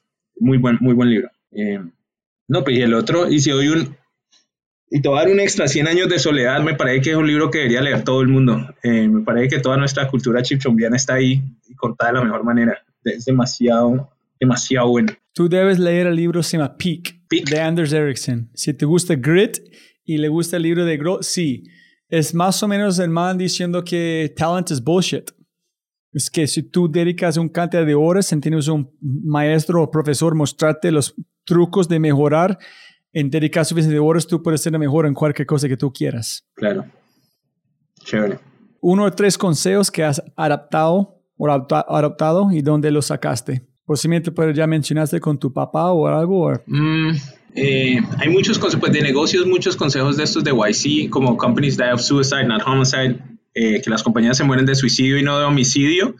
Eso fue en YC y me parece absolutamente válido. Eh, Una variante de eso eh, en natación es stay on your lane, es como quédate en tu carril, vos nadas con vos mismo, no tenés por qué mirar a los lados, el tiempo es el tuyo, entonces deja de estar mirando para los lados. Es, es- Ah. Pero no es stay on your lane como de no, no, no, es, es como quédate en No, el no, centro no, de la T hacia, No, hacia solucionar. Entonces ese es uno. Otros consejos buenos. eh, uy, este, este es mío, mío, pero, o sea, es el consejo que yo doy, es el, único insight bueno que he tenido, que yo digo esto es muy valioso, es cuando uno conoce fundadores. Yo les pregunto cuántos fundadores vos conoces que han hecho empresas grandes o que han levantado plata y no sé qué. Me dicen cero o ninguno, eh, cambia de amigos. Cambia de amigos es la mejor, el mejor consejo que te puedo dar porque uno se conforma, el ser humano se conforma, si uno quiere ser flaco, ande con flacos, si uno quiere ser grande y fuerte, ande con gente grande y fuerte, porque uno se conforma. Entonces, si vos andas con un poco de fundadores que han hecho cosas, primero se ayudan los unos con los otros y pues se dan consejo y todo esto, y lo otro es que uno aprende mucho de los demás. Es, es una variante de be the dumbest person in the room, o sea, tratar de ser el más bruto en el cuarto en el que está. Eh, cambiar de amigos. Todo el día les digo, todo el tiempo cambiar de amigos. Eh, entonces, cuando estén pensando en emprender, empiezan a andar con emprendedores. Eso me ayuda mucho. Si pudieras enviar un mensaje a toda América Latina por WhatsApp que van a re- leer al mismo tiempo, vibrando, ¿qué Yo no mensaje sé, va- yo no sé. enviarías? Yo no soy muy bueno diplomáticamente. Eh, me gustaría que el efecto que tuvieran, o sea, me encantaría mandar un mensaje corto, es deja la peleadera. Ah, deje la peleadera. O sea, hay, hay mucho como peleas huevonas que tenemos nosotros en políticas, entre personas, entre empresas, entre... Lo que hay que hacer es crear valor, hay que mirar, nosotros somos un país que está en vía de desarrollo, somos una región que está en vía de desarrollo, nos falta tanto, hay tantas cosas que nos pueden hacer daño, que en vez de estar peleando deberíamos estar viendo a ver cómo putas construimos. Y esto aplica para entre emprendedores, entre gobiernos, entre todo el mundo. Es como, el problema es tan grande, la, la, la cosa que hay que enfrentar es tan grande que estar teniendo infighting es ridículo. O sea, yo antes tenía frustraciones con la política, ahora me parece ridículo. O sea, ni siquiera me cae en la cabeza el tipo de peleas que tienen a veces. Eh, sí, deja, deja la peleadera, coma, dejen la huevonada. Es lo que les diría. No, ese es genial, súper. Y si pudieras retroceder en el tiempo, a la mitad de tu edad, ¿qué consejo? Tendría 18. Ah, estudiar sistemas. Ese es uno obvio. Yo estudié ingeniería electrónica, entonces casi le pego, casi le pego. Eh, pero haber estudiado ingeniería de sistemas. Y eso lo recomiendo a todo el mundo. Todo el mundo. ¿Has visto cuando la gente no sabe qué hacer con su vida? La gran mayoría de nosotros estamos 18 y no saben qué hacer. Bueno, estudia sistemas. No hagan más, estudia sistemas. Después mira a ver qué haces. Eso es como aprender a, a aprender a multiplicar, estudiar sistemas y después you'll figure it out.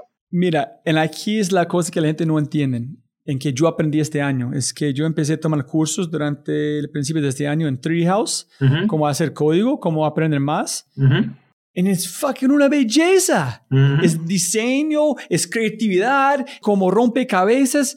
Es, es, puedes gozarlo de cualquier persona. Yo creo pueden disfrutar aprender ese código. uno crea.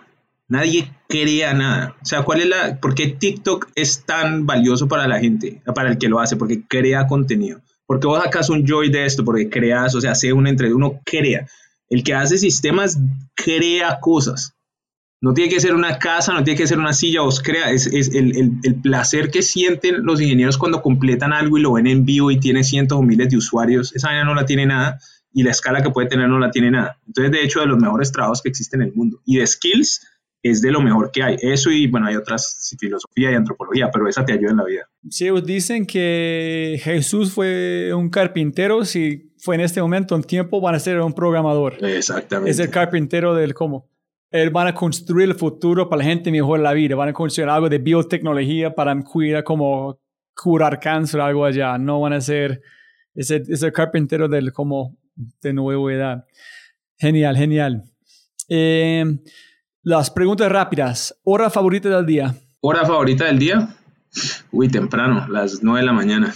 ¿Ese es temprano? Pues sí, en Estados Unidos eso es temprano. Listo. ¿Quién te inspira creativamente? Ah, yo diría que mi esposa. Hay una cosa, uno dice que uno es como egocéntrico, pero o sea que uno, vos decís como que los emprendedores a veces tienen el ego. Yo todo, eh, me la he pasado diciéndote cómo a mí nadie me puede criticar y que yo me lo voy a tomar a pecho. Cada que hago una cosa buena, quiero terminar para ir a mostrarle a mi esposa lo que hice. Cuando hice una cosa buena. Ah, y ella se me burla, como porque necesitas tanta aprobación. Y yo, ah, pues mi amor, por lo menos no es de todo el mundo, sino de vos. Eh, si pudieras hacer algo y ser el mejor en eso, ¿cuál sería? Mi, en este momento, recientemente es cazador de tornados. si pudiera hacer algún trabajo, a mí me gustaría ser más paciente. O sea, a mí, a mí me Ah, gustaría, Oliver, vamos a hablar de eso. me gustaría, Que admiras en otras personas. sí, me gustaría, no, me gustaría, sí, me gustaría poder ser más paciente.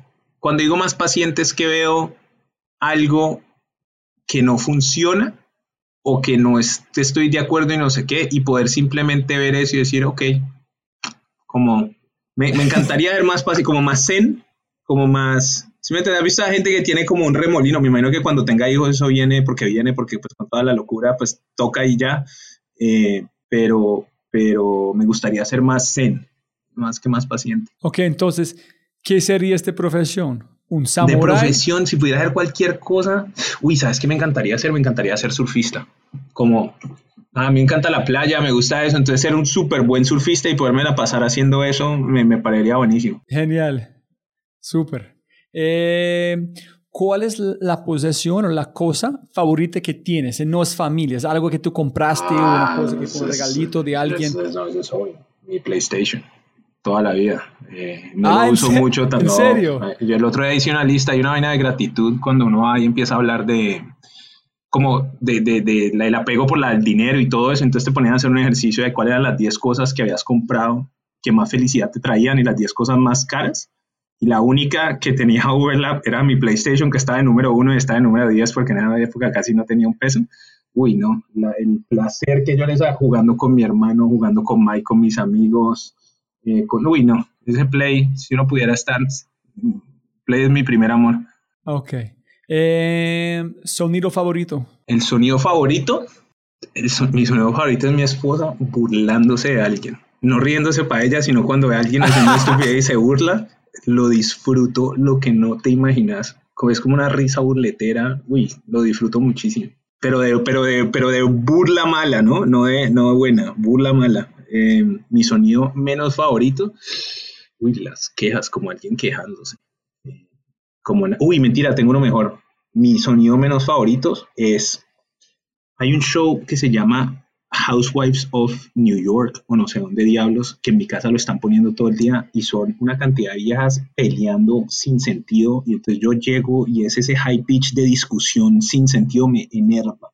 Uy, no, detesto ese sonido. No, es el mismo sentido de cualquier persona peleando para nada. Es la misma energía, la misma frecuencia. Yo creo si vas a verlo matemáticamente, tiene el mismo sentido. Porque no hay pausa, no hay pensamiento, no hay de calmar. Entonces, me imagino, matemáticamente la- el sonido van a ser igual.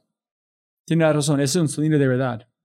Listo. Eh, palabra favorita. Mi palabra favorita, eh, tigre. sí, tigre. Palabra menos favorita. Menos favorita. No, Ok. Y la última pregunta. Si pudieras tomar un whisky con cualquier persona o cerveza café con cualquier persona, vivo, muerto, imaginario, ¿a quién sería? Bueno, es- estaba pensando, estaba pensando en George Washington porque me vi Hamilton recientemente y ver cómo alguien que llega a tratar de hacer un país y después a no ser presidente del mismo país, o sea, estar en posiciones de poder y ceder poder y todo eso me parece súper interesante. Entonces es una. Eh, la otra cosa que estaba pensando era, uy, pues si uno puede ver cualquiera, pues podría mirar a pedirle a Dios o a Jesucristo, una cosa de esas, como a, a whoever you pray to, pero yo no soy religioso y yo no creo en esa vaina, entonces me estaría como engañando. Eh, y la tercera que se me ocurrió, Pero no, yo tampoco, pero eso es, sería genial. pues si existe, sí, si existe, Cuénteme, sí. hermano. O sea, si llega a ser un charlatán, qué pereza. Me, ga- me gasté mi, mi deseo en lo que no era. Eh, aunque eso también sería un buen, un buen, un buen insight. Em, la otra, imaginario, sa- sabes que he estado pensando mucho en, en, me gustaría conocer a la primera persona inmortal. O sea, yo creo que va a llegar un punto en el que la gente va a poder trascender su conciencia a poder vivir por mucho tiempo sí. y entonces ver cómo Wow, cambiarían las dinámicas de la sociedad y cómo eso implicaría y cómo pensaría alguien la vida si no tiene un fin último, sino si no si es un infinite game y todo eso, me parecería súper interesante ver cómo piensa. Eh, sí, eso. Pero ese, ¿sabes si este pasan? Este persona no van a pensar, solamente van a conectar, ¿no? Me La imagino. respuesta van a ser tan racional o a un nivel que es imposible de entender, como nosotros hablando con Mico, solamente vamos a escuchar sonidos, pero el idioma que van a hablar en la frecuencia, vamos a hacer, ok, ujuja. entonces ya es. Genial. ¿Algo más que quieres mencionar antes de terminamos este, la, No, la conversación? no, eso estuvo chévere, me, me pareció entretenido. Pensé que iba a ser painful. No painful, pero yo cuando tengo estas charlas, Ay, no. a veces me, me preocupo de decir cosas que no, que no son, pero no, estuvo, estuvo muy chévere. me gustó bastante. Ay, no, como no, yo arrancamos la conversación muy genial, entonces yo olvidé mencionar como siempre arranco, siempre gana más plata, no más tiempo. De verdad, qué regalito por su tiempo, Daniel. Dale, no, con gusto. chévere. Y ojalá que podamos hacer la venganza. ¿Listo? Ok, ok, ok, ok. Como siempre, siempre, siempre puedes ganar más plata, pero no más tiempo. Muchas gracias por escuchar. Espero que hayas aprendido algo, te hayas inspirado y te sientas con ganas de hacer algo imposible. No olvides, si este podcast te parece increíble, hay otras cosas maravillosos o maravillosas que puedes encontrar en thefryshow.com, el newsletter, convertirse en member o miembro de Fry Show y obviamente si quieres acceder a libros, podcasts, personas y lo demás que mencionamos en los episodios, puedes encontrar todo en thefryshow.com. Y con ese dicho, hasta el próximo episodio. Chao, chao, chao. Chao.